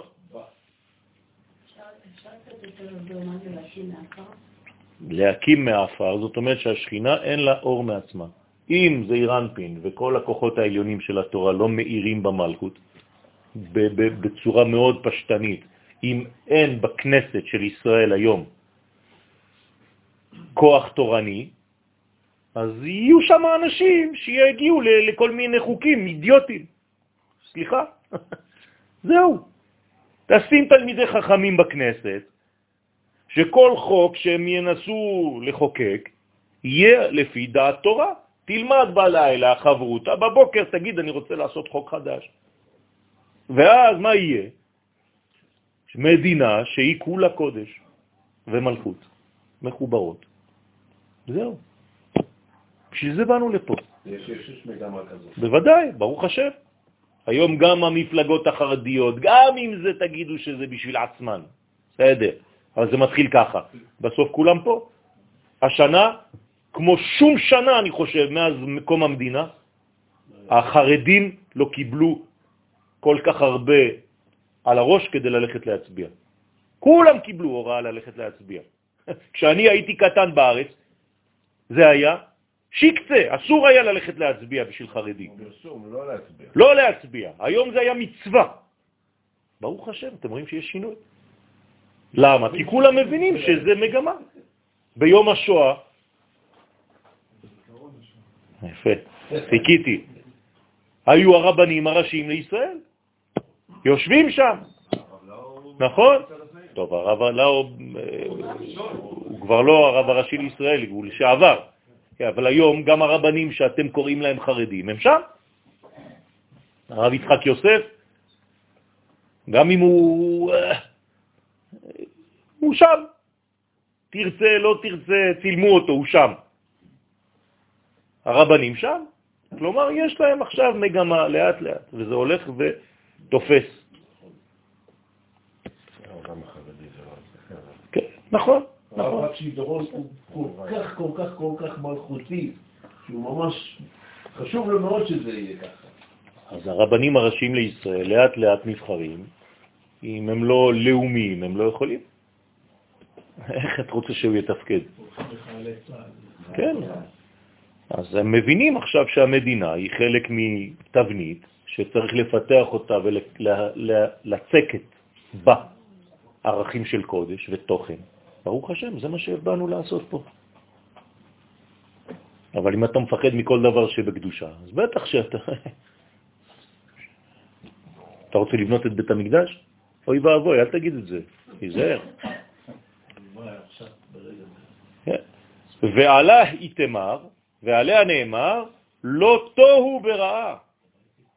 דהיינו למיטב בניי ולשבת ביניהם. רוצה לומר שלא לקח ברעם שישארו תוהו, ובני ישראל ישבו והתערבו ביניהם. זה מה שהעולם, זהו, אתה, אתה יושב, זאת, זאת המציאות. לא, אלא לשבת יצרה. דהיינו, למעבד יישובה מנהיו, שהקדוש ברוך הוא יצרם כדי לעשות יישוב מהדבר הזה, מהם, על ידי בירור הניצוצות מהם. ויבראו מהניצוצות נשמות של מי? של גרי צדק, ויתוספו על עם ישראל. אז אני הולך לשם ומוציא גויים ומביא אותם ליהדות. הם באים לבד, אני לא הולך לחפש אותם. זה נקרא גיור.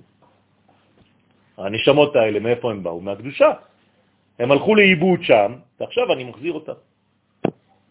כן? אני מכיר בן לגרמני, נאצי,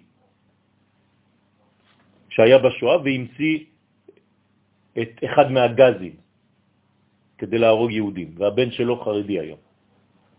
חבר שלי בונה בתים בארץ ישראל עכשיו. איך תבינו את זה? הוא בנה לי את הסוכה שלי.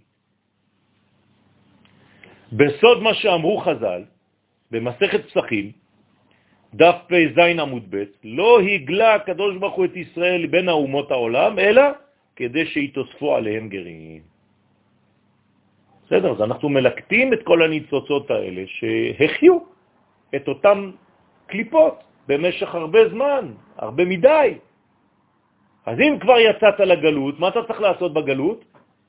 לאסוף ולחזור להביא את זה לקודש. אז כשאנחנו עושים בירורים, אחרי שעשינו את הבירור, אנחנו לא בעצם נפרדים מה... נבדלים. וצריך להחזיר אותם לארץ, וצריך לחזור לארץ, צריך לדעת מתי הבירור מסתיים. כשיעקב אבינו עשה את הבירורים, הוא טעה. הוא אומר, ואיחר עד עתה. נשארתי קצת יותר מדי זמן. הייתי צריך לחזור מלפני, ואיחר. זה כבר מאוחר. אתם מבינים איזה, איזה תסכול יש ליעקב שהוא אומר על עצמו, ואיחר עד עתה? אז בגלל זה מעשה אבות סימן לבנים? כן, כן. יעקב זה יהדות הגלות. נקרא יעקב. אם הוא היה ישראל והיה חי כישראל, הוא לא היה מתעכב שם. גם עכשיו לא היה שונא אותו. כן. ובגין היי, ה', עכשיו כל מה שאתם רואים עכשיו בעולם זה רק בשביל עם ישראל, כדי שעם ישראל יבין שאין לו מקום אחר והוא צריך לחזור. אז עכשיו זה היה באירופה, מעכשיו זה יתחיל באמריקה. כן, אבל עכשיו זה, זה יתפוס תאוצה, עכשיו עוד יותר חזק, כי טראמפ לא יהיה פה כל הזמן. כן? ואז אה, חז ושלום ויקום מלך חדש על מצרים אשר לא ידע את יוסף, אז היהודים אה, יתחילו להבין שאין להם מקום אחר. בינתיים אתה שומע את כל האנשים, כאילו אנחנו הולכים להישאר פה בעזרת השם עוד אלפיים שנה ונילחם, מה אתה עושה? מה אתה עושה? כן. אה, אתה כבר נכנסת לערב רב, ערב זעיר? הלכת לחפש את זה? חיפשת? יפה, לא, בגלל זה אני שואל אותך, מה, מאיפה הוצאת את זה? באינטרנט? ברור, מה, איי, איי, איי, איי, איי, רב גוגל, לא, בגלל זה אמרתי, וואלה, איך הוא נפל בול. אבל איך תשע וחצי? תסביר לו, זה הזמן, כן. ערב רב זה שש שעות בין ניו יורק לפה. זה ערב רב. ערב זעיר זה תשע וחצי שעות. אז תראה כמה שעות יש לנו הבדל בין ניו יורק לפה. שש שעות, בינתיים. כן, מתשע וחצי והלאה. אני לא רוצה, אני רציני. אם מתקשרים אליך בשמונה בערב, זאת אומרת שהשעה שתיים בניו יורק. מה אתה רוצה? כן. זה כתוב בכל בתי המלונות. ממש, אתה רואה. ואם זה לא היה כתוב? מה אנשים נפח רצי עכשיו, מה זה? אבל רב היה לפני... אני, אני רק מדבר בכל מיני שפות מקבילות. ת, ת, ת, ת- תרוץ אחריי. הבנתי את הבדיחה, אבל אני רוצה עכשיו את ה... אז בסדר, אז הנה, אז לאט לאט, לאט לאט. קיבלתם? יש לו, יש לו, עכשיו הוא צריך לפתח, מה זה אומר? מתשע וחצי שעות והלאה. זה שהוא אמר מספר, זה בסדר, עכשיו אני רוצה את השם. זה היה מספר, שמות עכשיו. אה? פרשת כי תישא זוהר דף קוף צדיק. להתחיל. לא, לקח זמן. ברוך השם. רגע, תשע וחצי שעות זמניות, נכון? אה? כן, תמיד זה זמני. עוד פעם, זה לפי הזמן. זה עוד פעם התשובה שלו. בחורף זה לא אותו זמן מאשר בקיץ, אז הדברים משתנים. איך שבת נכנסת ב-4 בחורף וכמעט ב-8 בקיץ, או ב-7. אין פה בארץ ב-8. 7 וחצי מקסימום, נכון?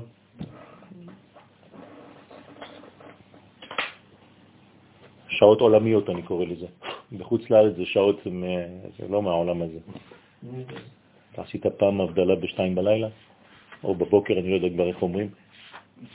אני עשיתי באמסטרדם. לא ידעתי מה קורה. ספירת העומר בצרפת. הצלחת פעם לספור? אתה חייב לחכות עד 11. אם לא, אתה לא יכול לספור. כן. ב-11, מי? אתה כבר במיטה.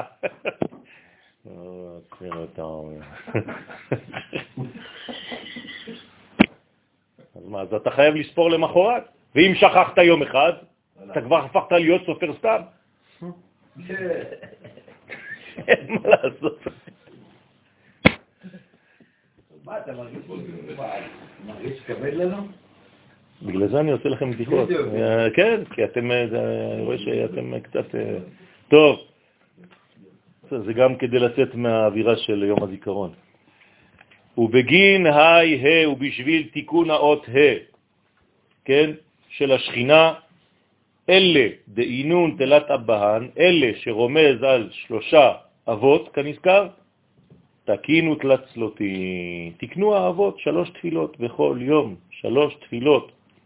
לנחתה בהון לקודשה בריחו, כדי להוריד ולהמשיך בהם, בעצמם, ודרכם בנו, את הקדוש ברוך הוא בעולם הזה. כלומר, הקדוש ברוך הוא כשהוא נוחת בעולמנו, הוא חייב לנחות בטטרפות. שלוש רגליים. לכן יש לנו גם שלושה רגלים בשנה. זה אותו דבר. זה שחרית, מנחה וערבית, זה אותו דבר. הקדוש ברוך הוא בעולמנו, המפגש בין העולם הבא לבין העולם הזה, זה נקרא rencontre du troisième type. כן? זאת אומרת, המפגש המשולש. אתם מבינים למה כל הדברים האלה עכשיו? אז פסח זה אברהם? עכשיו תחפש מה זה פסח, מה זה שבועות, מה זה סוכות. אז פסח זה אברהם, סוכות זה יצחק, ויעקב זה שבועות. שהוא בחינת יעקב, היורד בימות החול, בנצח דזה, להתייחד עם רחל.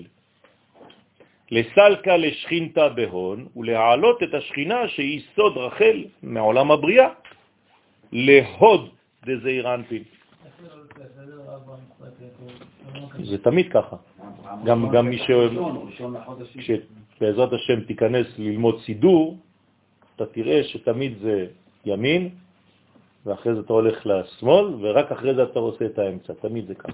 לא, אמרת... כן, נכון, סוכות שבוע. נכון, נכון. זה מה שאני אומר לך. שבועות זה באמצע.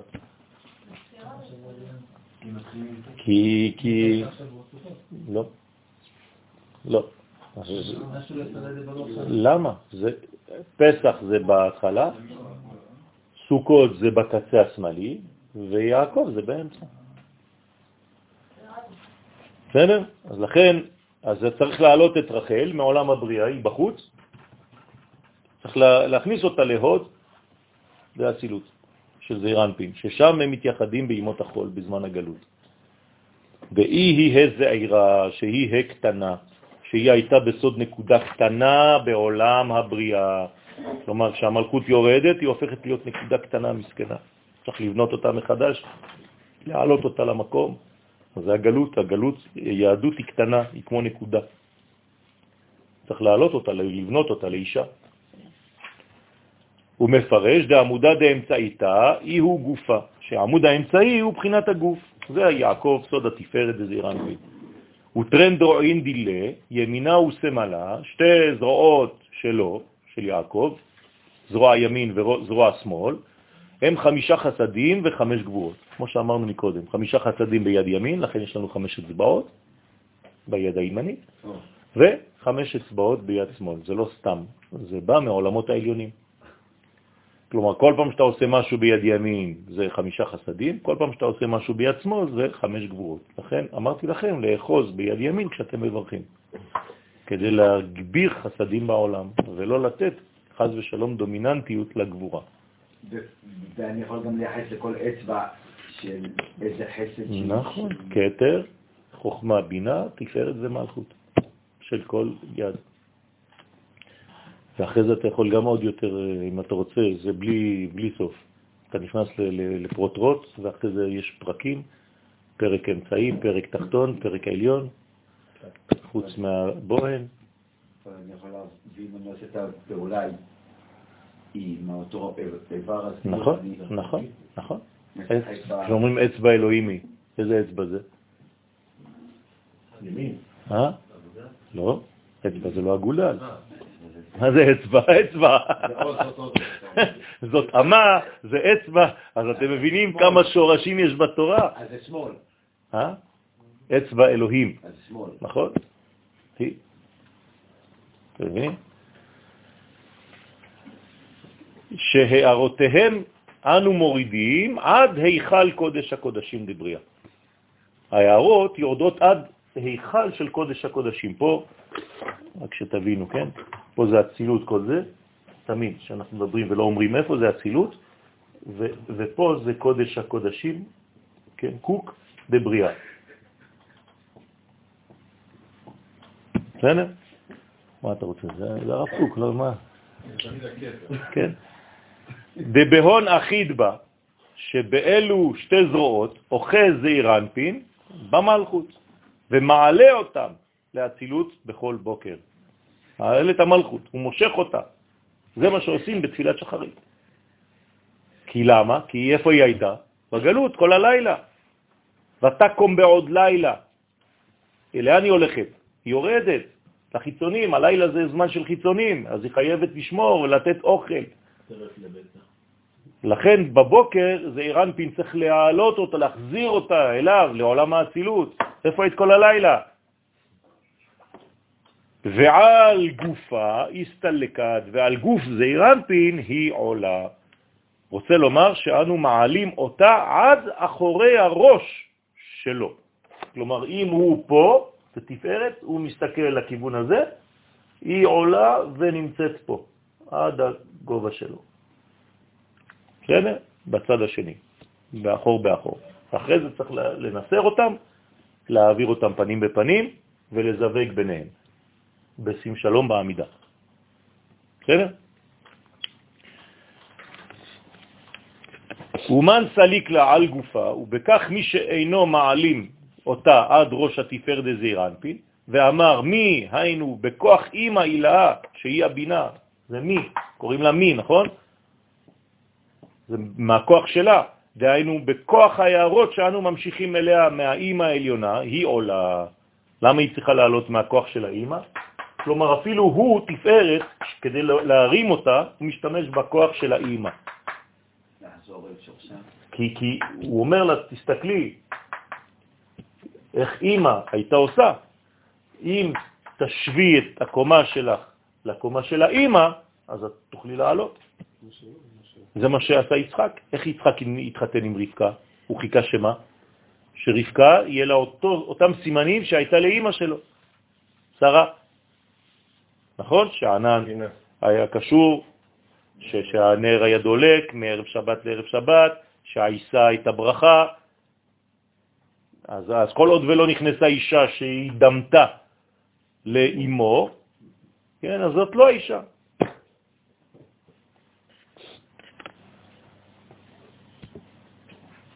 מה אתה רוצה? יש לך בעיה? לא, הוא לא, מחפש את אימא שלו באשתו. בסדר.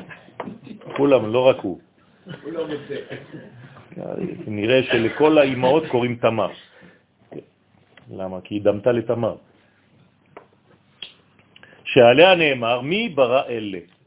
הבינה בראה ותקנה את הוו קצוות דזעיר אנפין, שכל אחד כלול מבק. למה אתה חושב שהאישה לא מחפשת את אבא שלה? לגבר. אני ממש לא דומה לו. בגלל זה כל הסדערה.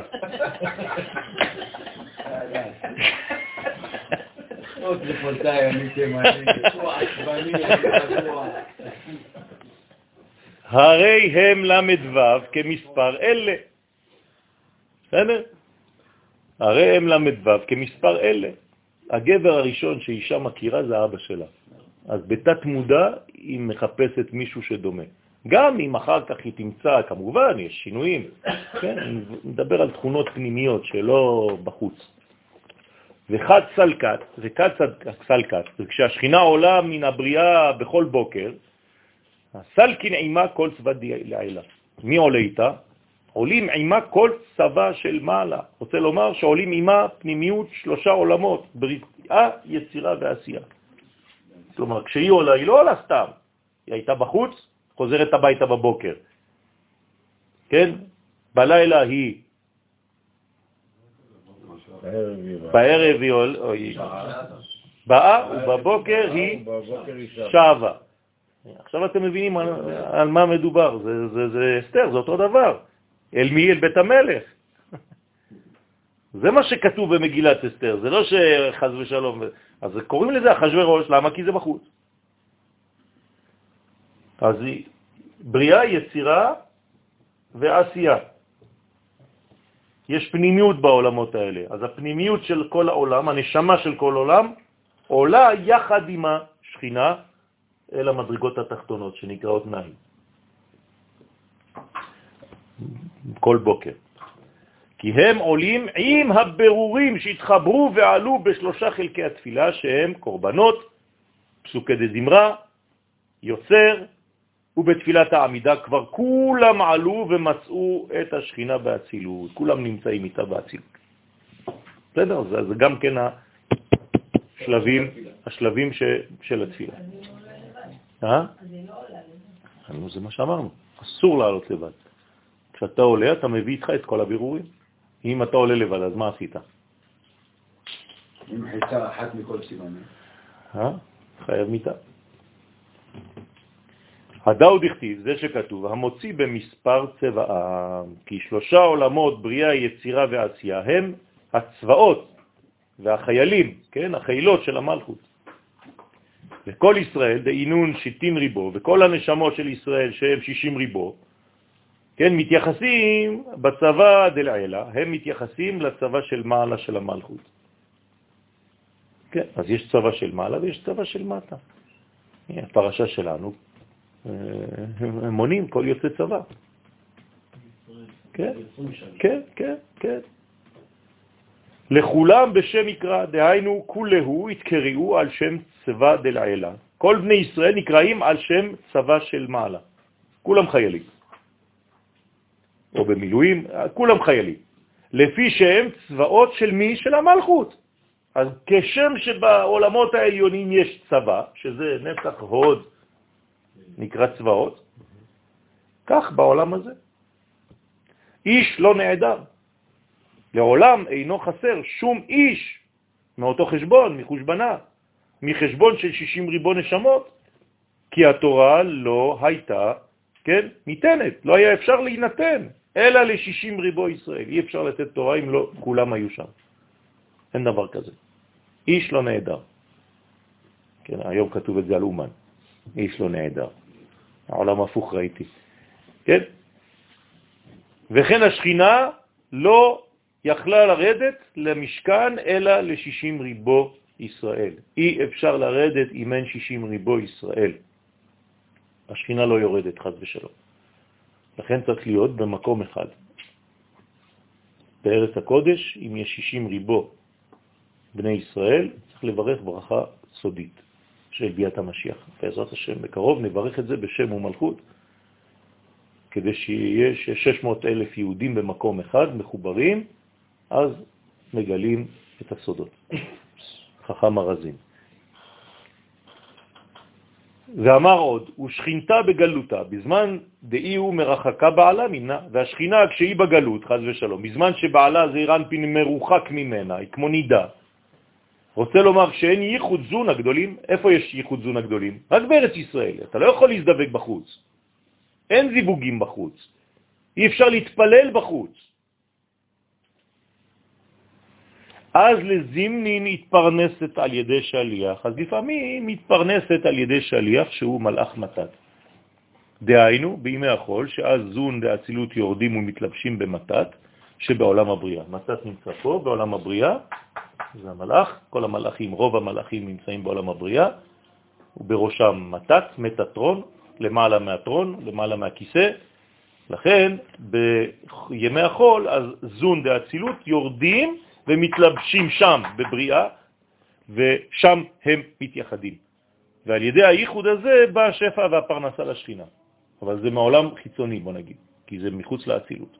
למה הוא למעלה מהכיסא? מהמלכות של, של אותו עולם.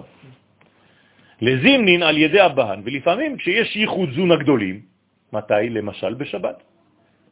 זה סוד ארץ ישראל, אותו דבר במקום. אז היא מתפרנסת על ידי האבות שהם חגת דזעירנטין, וזה כבר בעולם האצילות. וכן היא מתפרנסת מחגת בשלושה רגלים שהם כנגד חסד גבורה תפארת. אז זה כבר בפנים, כן? בימי החול או בחול, היינו זה כמו בחוץ, ברא, עולם הבריאה. לזינמין על ידי אימה, ולפעמים היא מתפרנסת על ידי אימה, שזה ממש כבר מדרגה עליונה מאוד, דהיינו ביום הכיפורים, שאז כל עליית השכינה באימה, מלכות עולה לפינה. אתם זוכרים, נכון? הנותנת לה חמש גבורות ממותקות, לכן יש חמש תפילות ביום הכיפורים.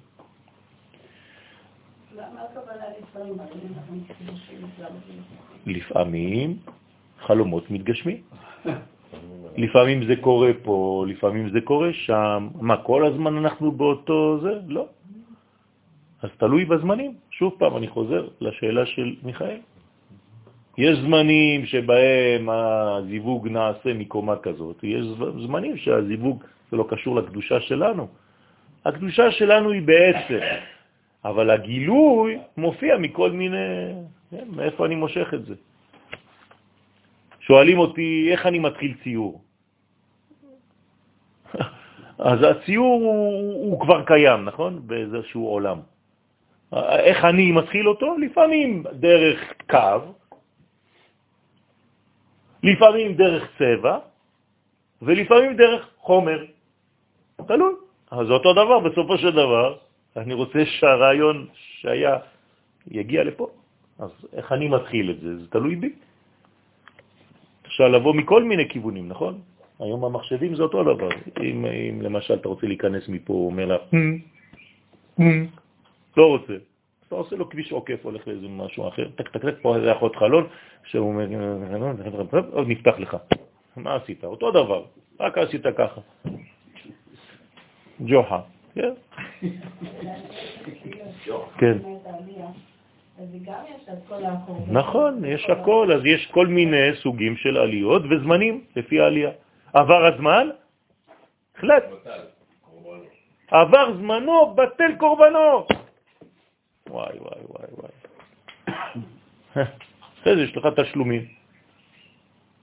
אם לא התפללת ערבית אתמול בלילה, בשחרית צריך לעשות שתי עמידות. אחת בשביל שחרית, ואחת בשביל להשלים את זאת של אתמול.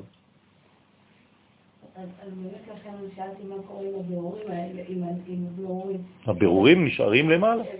כן, מקפלים את הזה, יצא מהמכונת כביסה שלך כל מיני זה, גהס, סידרת הכל בארון. זהו. עד היציאה הבאה, בתקווה שלא תהיה כבר יציאה כזאת. זהו. לזימנין על ידי בנים, ולפעמים היא מתפרנסת על ידי הבנים שהם נצח והוד דזירנפין. והיינו בתפילת הלחש של שחרית בכל ימות החול. הנה, גם בתפילה עצמה יש זמנים. תפילת הלחש לא דומה לתפילת החזרה. שאז הייחוד של יעקב ורחל הוא בנצח ועוד דזירנפין. מה, מה אמרת? דאי הוא בנצח ואי היא בהוד, כמו שכתוב בשאר הכוונות. לזימין על ידי צדיק, לפעמים היא מתפרנסת על ידי הצדיק שהוא יסוד, והיינו בתפילת ערבית, שאז היסוד יורד לעולם הבריאה, ושם הוא מתייחד עם המלכות, כי זה ערבית. זה, זה, זה לא פשוט לייחד את שם השם בערבית. איך אתה עושה את זה? ככה אתה בעולם של ריבוי, בעולם של חושך, של חוסר ודאות. איך אתה מגלה שהשם אחד? כן? הצדיק, האדמו"ר מקאלי, זכר צדיק וקדוש לברכה, כן? היה צדיק גדול מאוד, מאוד גדול. והוא לקח על עצמו לומר שמע ישראל כל הזמן, בכל מקום. כל מקום, כי הוא היה, הוא בא משם, עשו עליו ניסויים הנאצים. לכן לא, לא צמח לו זקן, היה לו פנים מסכן מעוותות, עשו עליו ניסויים. גם בקול שלו, חתכו לו כל מיני דברים באיברים. כן, הוא אמר לקדוש ברוך הוא, תוציא אותי משם, ואני... סליחה, ברשותך רב. אי אפשר שאני... אי אפשר שיהיה הרבה רעש, זה פשוט לא, לא נעים. אנחנו מנתקים לנו את כל ה... אפשר גם להתגבר. לא, לא, סליחה, אני לא להתגבר, רוצים לשתות שיחה, טוב, בואו נמשיך. וכל יהב בעלה דאי וו. את האדמו"ר מקליב אני פגשתי בזמן אה, מאוד מאוד אה, יוצא דופן.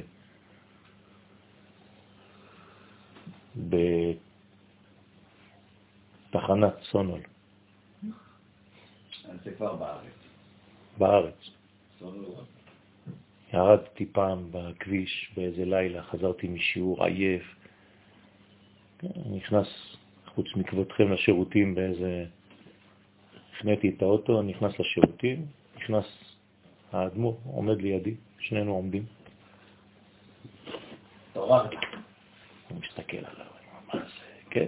תראו איפה אני הולך לפגוש צדיק.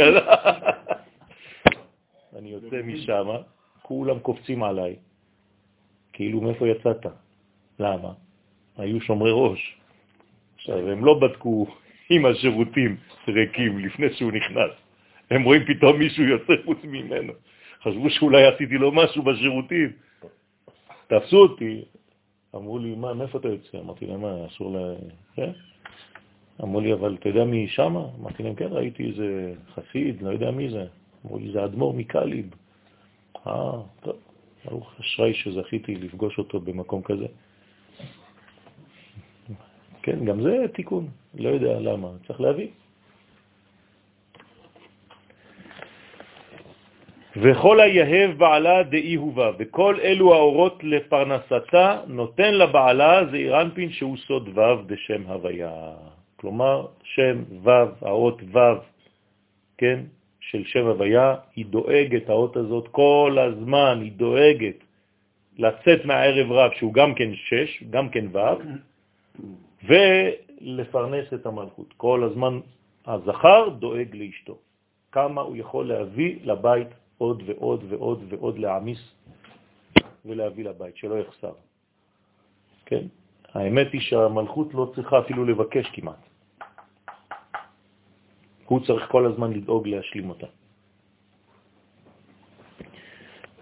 רוצה לומר שכל האורות שהמלכות מקבלת, בין בחול, בין בשבת וביום טוב, הכל עובר דרך בעלה, זה אירנפין, שהוא וו דהוויה. אלא שבימות החול נעשה, כן, נעשה מתת דבריאה שליח למסור את השפע למלכות, כמו שאמרנו מקודם, נכון? כי זה בעולם הבריאה. ואחרי, ואמר, אי הוא כשזה עולה בין אבא ואימא, כי זה אירנפין, פה, תפארת, לפעמים הוא עולה בין אבא ואימא, להמשיך משם את השפע, כלומר הוא הולך לחפש את השפע הזה בעולמות העליונים. בשביל מי? תמיד, תמיד, תמיד בשביל המלכות. תמיד, רק דבר אחד. גם כשאני לומד תורה, רבותיי, אתם לומדים עכשיו תורה, אנחנו לומדים עכשיו תורה, תכוונו כל הזמן להעשיר את המלכות. זה לא סתם לימוד בעלמא, אנשים מתבלבלים, רבותיי, זה נזק. אי אפשר ללמוד תורה סתם. לומדים תורה כדי להביא אור למלכות ולהקים את המלכות מהאפר שלה, כדי שיהיה מלך, שיתגלה מלך המשיח. זה הכי פשוט שאני יכול להגיד לכם. אין יותר פשוט מזה. להביא את האור הזה למלך המשיח. אם המשיח לא מתגלה, זה בגלל שאנחנו לא מכוונים בלימוד הזה. אז כל לימוד שאתם עושים, כל מעשה, כל מצווה, רק להשפיע על המלכות, למלכות, למלכות, להביא לאור כל הזמן, לשם ייחוד, לא סתם שזה יהפוך להיות מנטרה, שם ייחוד ושם ייחוד.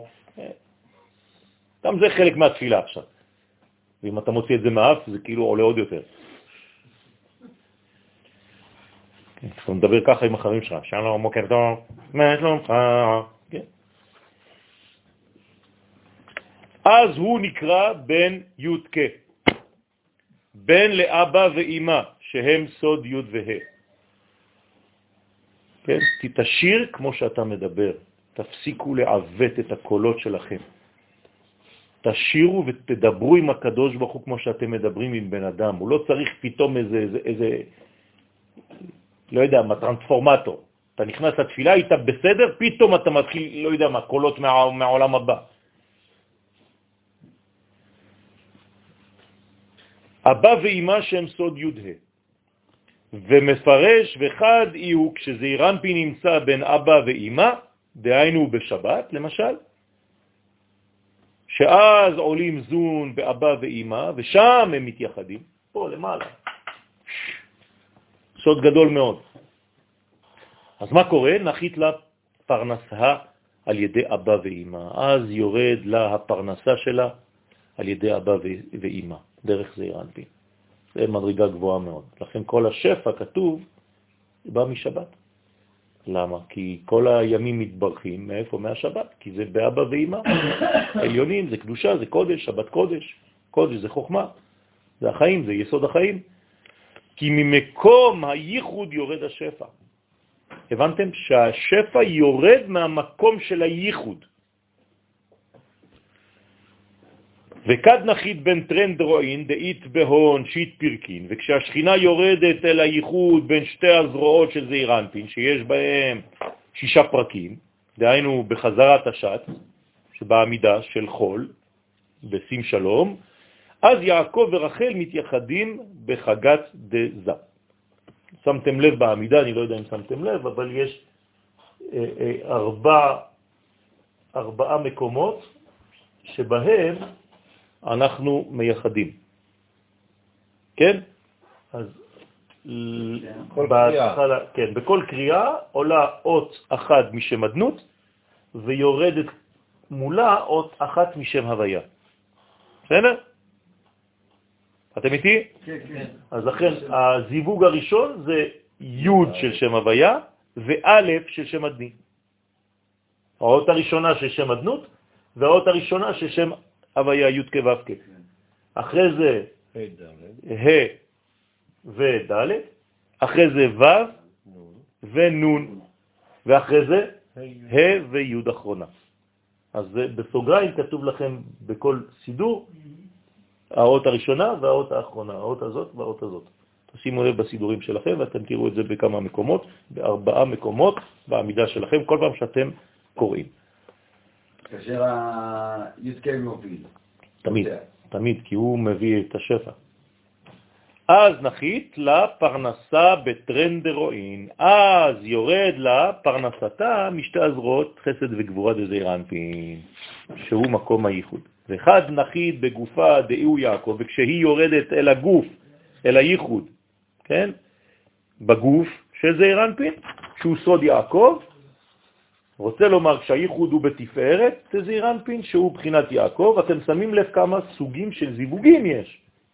זה אף פעם לא אותו דבר, כן? להבדיל אלף הבדלות, זה כמו בין, בינו לבינה, זה אף פעם לא אותו דבר. זה לא צריך. כמו בחג השבועות, למשל, נחית לה מזונה על ידי. אז יורד למזונה על ידי התפארת. וחד נחית בטרן שוקין, וכשהשכינה יורדת אל הייחוד בין שתי השוקיים שהם נצח ועוד, הנה עוד זיווג אחר, מסוג אחר, דהיינו בתפילת הלחש של חול, שהוא בנאי דזיירנפין, בעינון שעל נצח והוד נאמר שוקב עמודי שש, כן, מיוסדים על אדני פז, אתם מבינים, מיוסדים על אדני.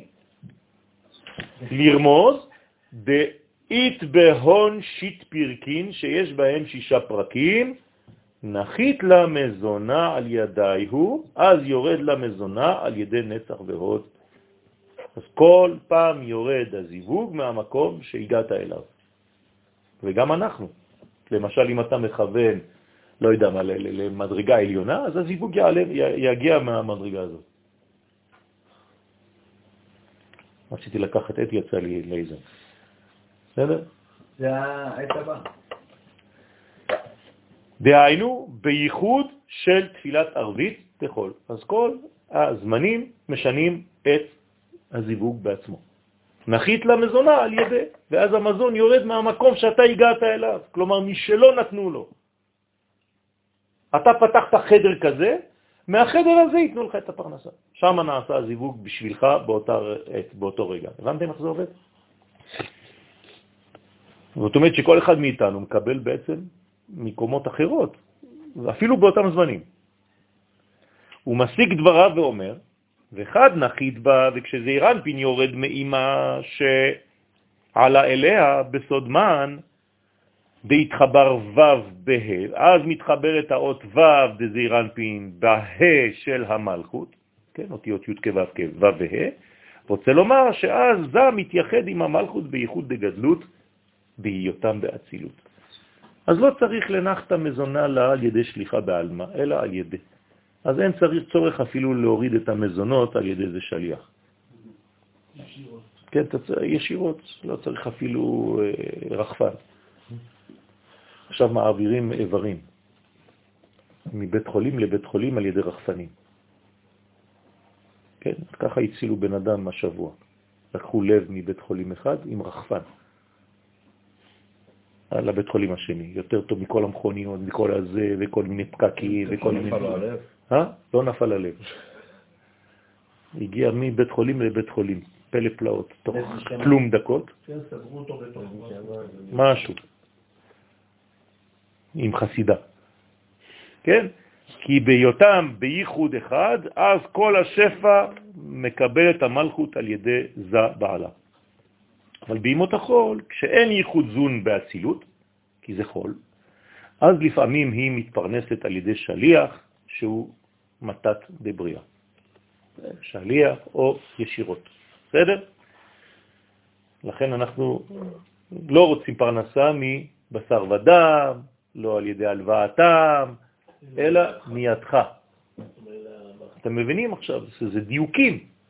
לא כלומר, אני רוצה שזה יהיה בזיווג עליון, אמיתי. ואומר עוד, וחד נפיק בה, וכשזעיר אנפין יוצא ומסתלק מן ייחודו עם המלכות, הסתלק עד אין סוף, אז הוא עולה בסוד מן עד אין סוף. אי אפשר להבין, זו עלייה שהיא לא נגמרת. רוצה לומר עד אריך אנפין, שנקרא אין סוף, בערך עולם האצילות. זה עולה עד לשמה, זה עיר אנפין, יכול לעלות עד אריך אנפין. דאי הוא א', שאריך אנפין מרומז באות א'. מה ההבדל בין זעיר אנפין לאריך אנפין? אחד יש לו אף קצר והשני יש לו אף ארוך. אריך אנפין זה האף הגדול. זעיר אנפין זה אף קטן. ככל שהאף גדול יותר, הרחמים גדולים יותר. בסדר? וזה גם אחד מהסימנים של מי שמסוגל ללמוד סוד או לא.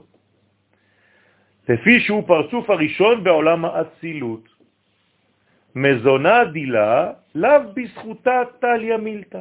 ואז המזונות של המלכות אינם תלויים, אותם מזונות, בזכותם של ישראל שהם בתפארת זה אנפין, ולא בחיים דאינון אבא ואמא, ואפילו לא באבא ואמא ששניהם נקראים חיים, לפי שמהם נמשכים החיים לתחתונים. ולא בבני דאינו נצח ועוד, וגם לא בבנים שהם נצח ועוד, הנקראים בנים של התפארת. אז במה זה תלוי? אלא במזלת תליה מילתא. אלא המזון הזה והפרנסה שלה, לפעמים זה תלוי במזל. זאת אומרת, בחלק הכי עליון, שהוא למעלה מכל המדרגות שעשינו, שאמרנו עכשיו. למשל, מתי? במנחה של שבת. במנחה של שבת, שזאת התפילה החזקה ביותר בכל השבוע, לא בערב שבת, בשבת אחרי הצהריים, כשאין כבר אף אחד בבית כנסת. זו התפילה הכי חזקה, תמיד זה ככה, יצר הרע יודע לעבוד. שם זון עולים עד אריך אנפין. ושם מקבלים את מזונם ממזלה עילאה דדקנה דאריך. אתה אחד ושמך אחד. נכון, ומי כעמך? כישראל גוי אחד בארץ. לא צריך לומר רק חצי משפט. כן. אז אתם מבינים שכל הזמן זה שפע שבא ממקור אחר. אנשים לא יודעים את זה, אבל צריך ללמוד בשביל זה, ברוך השם, הקדוש ברוך הוא זיכה אותנו ללמוד בספר הקדוש הזה. המנחה זה לא דקה, זה לא... זה אורך זמן, אז גם צריך להקפיד ללמוד שם זוהר. במנחת שבת, זה דבר מאוד חשוב שאתה מזכיר כאן, חכמי ספרד לדורותם היו קוראים את הזוהר. עד ערבית. מהשעה הזאת עד ערבית היו קוראים זוהר, בלי להבין, רק קוראים. אנחנו מדברים על סוף, אני כבר כאילו היום זה 1 ו-20 בערך. כן, כן.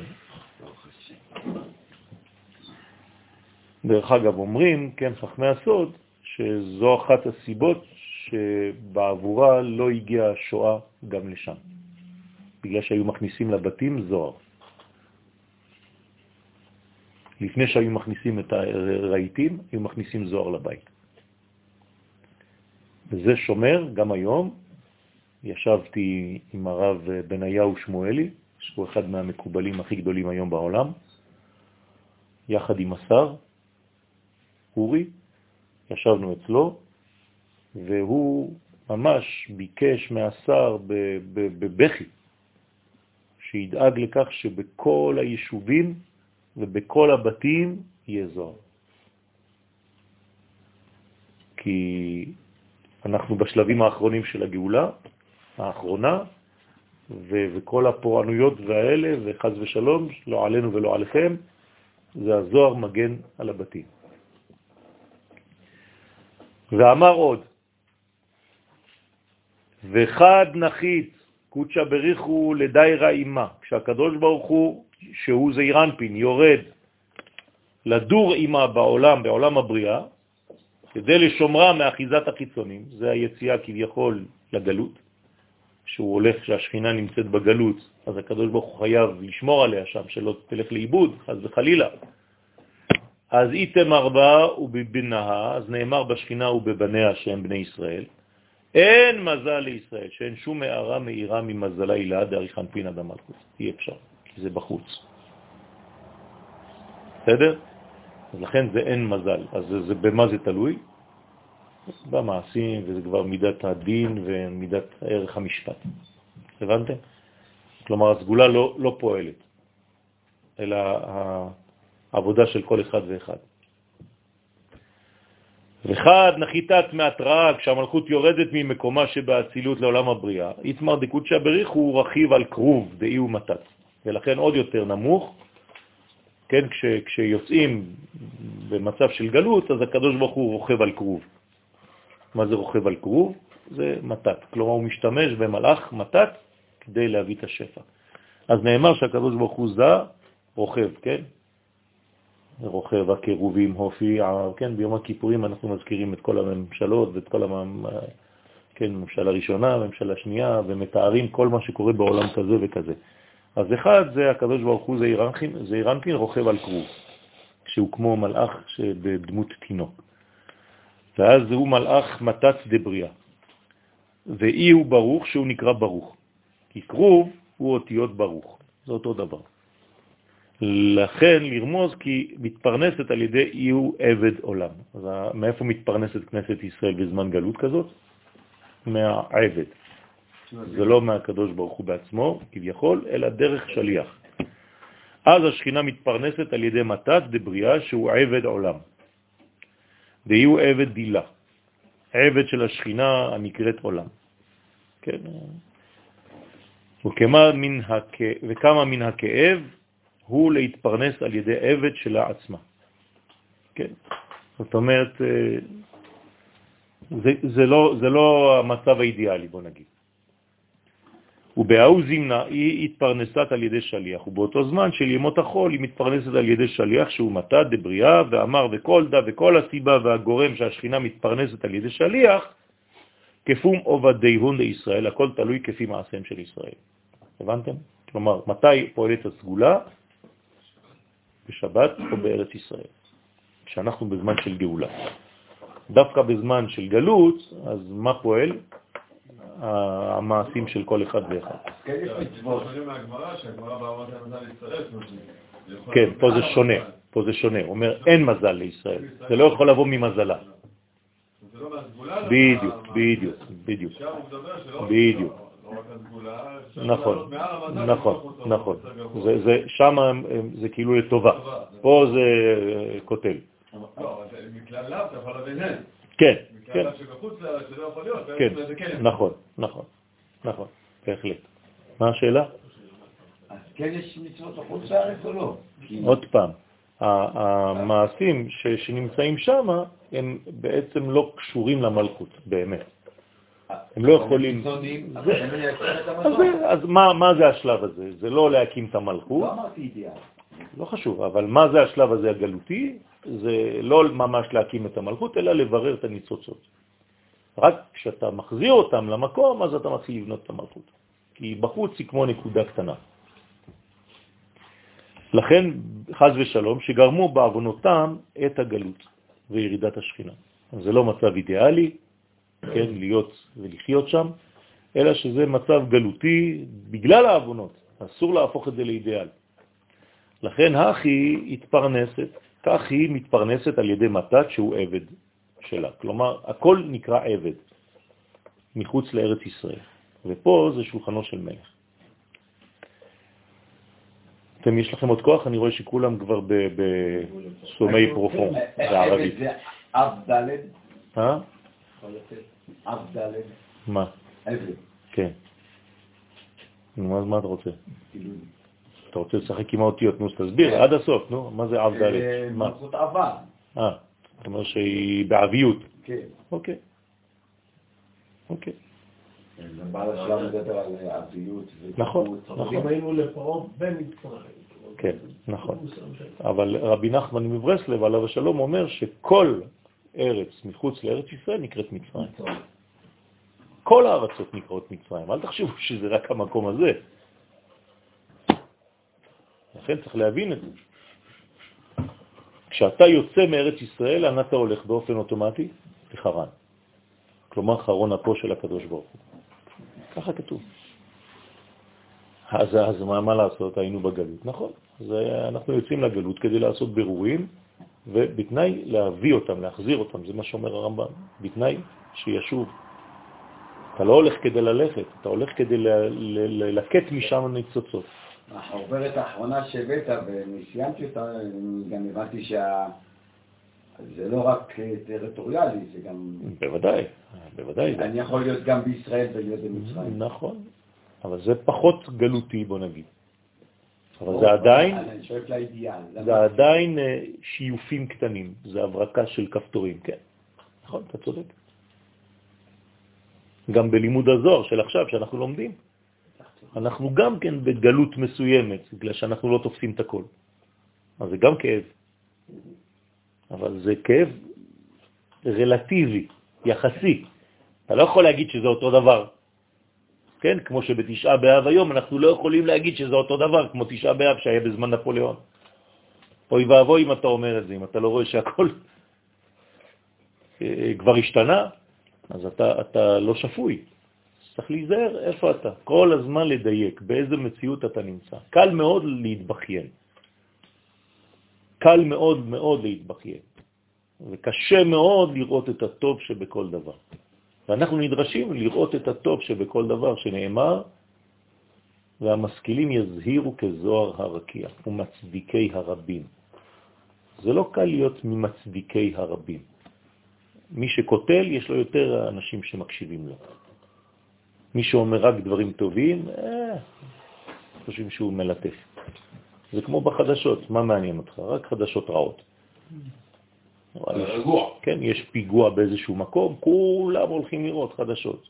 אמרו לך שאחד יתנשק עם החבר שלו בגלל שהם אה, ראו אחד את השני לפני 40 שנה, מה אכפת לזה? לא היו תאונות, לא מדווחים כלום. כן. הייתה תאונה אחת. אתה- אתם מבינים? זה, זה העניין. לכן אנחנו צריכים לשנות את המגמה הזאת ולהצדיק את הדברים שדווקא כן קורים והם טובים. אותם. נכון. אז בואו נסיים רק את הפסקה הזאת. זכאה אי הוא מאן דסליקלה לאתר. אשרי מי שעל ידי מעשיו הטובים ותפילותיו ועסק תורתו זוכה להעלות את השכינה למקומה בעולם האצילות, להישאר בתוך הבית, לה- להוציא את הכל מהגלות ולהחזיר לגאולה. אחורי התפארת זה אנפין, אשרי חלקו. לקודשא בריחו לאתרה, להעלות את זה למקומו שבאצילות, ממקום שהיה מלובש במתת דבריאה, והשכינה הייתה בסוד נקודה בראש הבריאה, הוא מעלה את הכל לאצילות, ועל ידי התפילות יכול האדם לעלותם לאצילות ולייחדם במקומם ולא במקום אחר.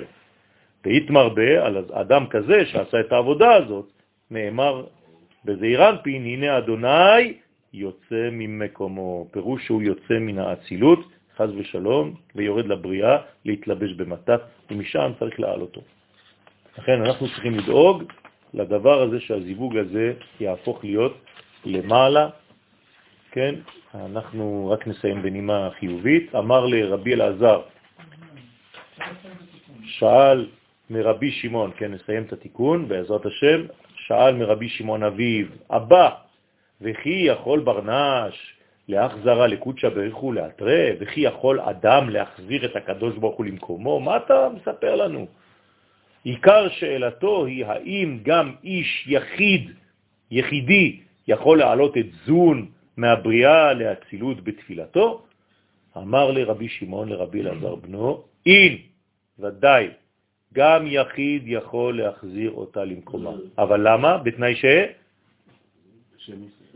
שהוא עושה את זה בשם כל ישראל, בוודאי.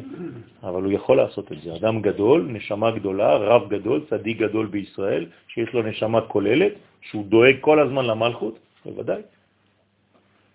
כמה דאיש כך נע בדוד, הנה, נתן לנו את הדוגמה של דוד המלך, מצינו בדוד המלך, אתם רואים איזה דוגמה הוא לוקח, איש כללי, כן? דאמר, אם אתן שנת לעיניי, להפעפה אתן אומה, עד אמצע מקום לשם. כלומר, אומר דוד המלך, איך אני יכול ללכת לישון ואין מקום לקדוש ברוך הוא לשבת בכלל?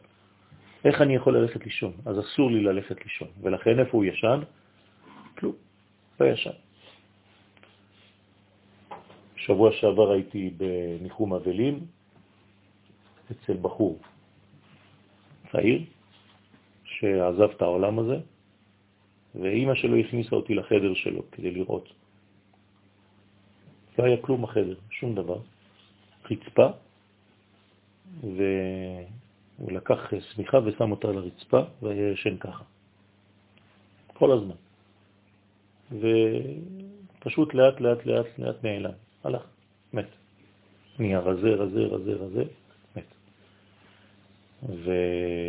ומסתבר, כן, ככה אומר, לפי מה שכתב הצדיק השבוע, שהוא גם הוא היה אחד מצדיקי הדור שמסר את נשמתו בשביל אותה גלות. כלומר, איך אני יכול לישון בשקט על מיטה נוחה, והקדוש ברוך הוא נמצא בגלות, ותראו, אף אחד לא מגלה כלום, ואנשים לא אכפת להם, כל אחד עם החיים שלו. איך אפשר להיות מאושר באמת, כשאתה יודע שהקדוש ברוך הוא אין לו את, הגילוי הזה? שלב מקדש. אה, יפה, אז זה שלבים. יש אנשים שהם כבר לא יכולים לסבול את המצב הזה. יש אנשים כאלה. הנה, הצדיק עצמו, רבי משה אהרון, לקח על עצמו גלות כבר 45 שנים. יצא מהבית שלו, עזב את הכל ומסתובב, הוא אומר, הקדוש ברוך הוא אין לו מקום, גם לי אין מקום. לא ייתכן שאני אשב בשקט ואלמד והכל, והקדוש ברוך הוא עוד לא מגלים אותו ממש כמו שצריך בעולם. זה כאב נוראי. לכן, אומר דוד המלך, אני לא יכול לישון. אז יפה, אז איך זה עובד? כי- אנחנו הולכים, עולם ונהיה טוב. יפה, בסדר. אז הנה, אז הצדיק כותב העצוב והעלוב. האמת שהוא כבר לא כותב את זה, כי הוא הולך ומבין שגם כן הוא משתפר גם עם המצב, בעזרת השם, לאט לאט, אבל יש. אז אה, כן, השמח בכם. עכשיו הוא חותם. אז עכשיו, אה, אומר דוד המלך אותו דבר, איך אני יכול לתת שינה לעיניי עד אמצע מקום לשם, עד שאני מוצא את המקום הזה של בית המקדש. ודוד המלך הוא שציין את המקום. הוא אמר, פה, זה פה, הנה עכשיו, כל הדורות חיפשו עד, עד עכשיו. להעלות את זון למקומם שבאצילות. והוא זימנה דבר נש אך חזר ל, לאתרי, בזמן ההוא, כשאדם החזיר את הקודש ברוך הוא, כן, למקומו, את הקדוש ברוך הוא למקומו שבאצילות, מה כתיב בהם, מה כתוב בו? ממקומו שבאצילות הוא יפן ברחמיו לעמו. כן, לא סתם ממקומו, אנחנו לא יודעים איפה, לא אכפת לנו. לא, ממקומו האמיתי. אז הוא יפן ברחמיו לעמו. כי אתה החזרת את הקדוש ברוך הוא לארץ ישראל. אז מתעורר כביכול הקדוש ברוך הוא ממידת רחמיו על עמו ישראל. הוא מפרש במה יחזרין ללאתרי, באיזה כוח וזכות אפשר להחזיר את הקדוש ברוך הוא למקומו. איך עושים את זה? הנה, זה ממש דה פקטו. אמר אלא בשלימו דתיקונה, אלא על ידי שלמות התיקון. דתקינו בצלותה, שתקנו אנשי כנסת, כנסת הגדולה בתפילה. דהיינו בסדר עליית הבירורים בשלושה חלקי התפילה. אתה יכול לעשות את זה. וגם על ידי התיקון של מצוות קריאת שמה ערב ובוקר, אתה יכול לעשות את זה. כשאתה מכוון באמת שהשם הוא אחד במקום הזה. ואוכח ונוסח הקדושה מוכיח על זה. דבתר דאמר, כי אחר שאמר ממקומו הוא יפן ברחמיו לעמו, דהיינו אחר שעלה זעיר אנפין למקומו ופונה ברחמיו להשפיע שפע לעמו ישראל, אחר כך מה כתוב?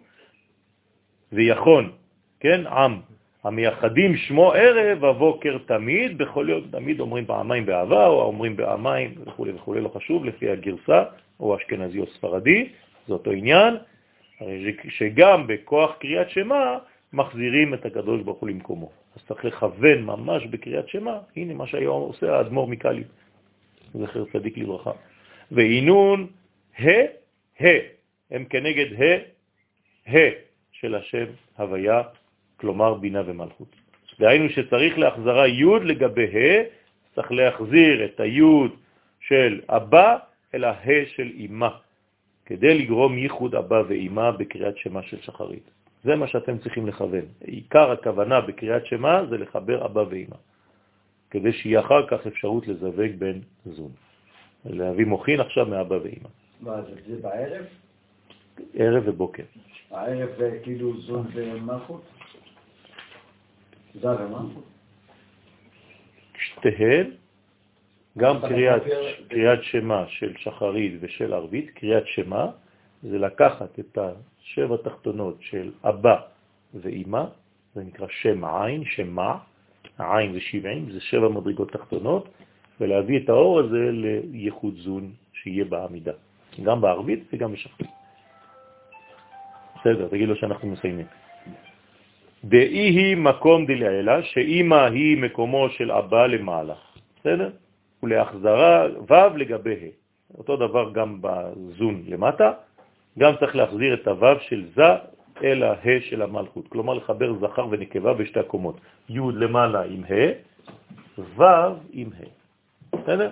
ואז השם שלם. כדי לגרום ייחוד זון בקריאת שמה של ערבית, דאי מקום דילטטה, שהמלכות היא מקומו של זה למטה. אז בשחרית זה י' כ', בכללות גם אם אתה עושה אותו, אותו דבר, אבל בקריאת שמה של שחרית אתה מכוון יותר לי' כ', ובערבית יותר בזעיר אנפין ומלכות. בגין דקות שבך הוא אומר, דלה יחזיר לה דלעילה, עד דיחזיר לה דילטטה. ורזה דמילה לא אבוא בעיר וגומר והוקמוע. כלומר, הקדוש ברוך נשבע שלא ייכנס לירושלים של מעלה, עד שלא ייכנס, או שאנחנו ניכנס לירושלים של מטה. ברוך אדוני לעולם, אמן ואמן.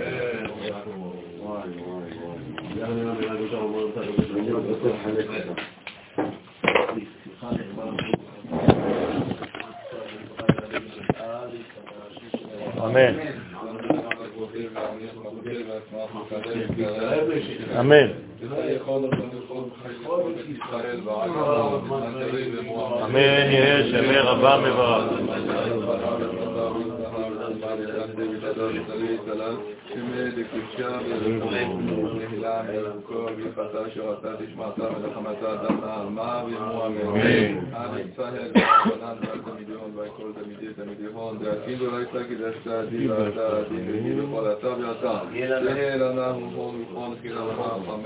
מקודם מעריך והיה ואהבה ואימו אמן. שמהיה חיים וצבא ושועה ונחמה שדבר וגבורה וגאולה ושמחה וכפרה אנו כל אמן. שלום.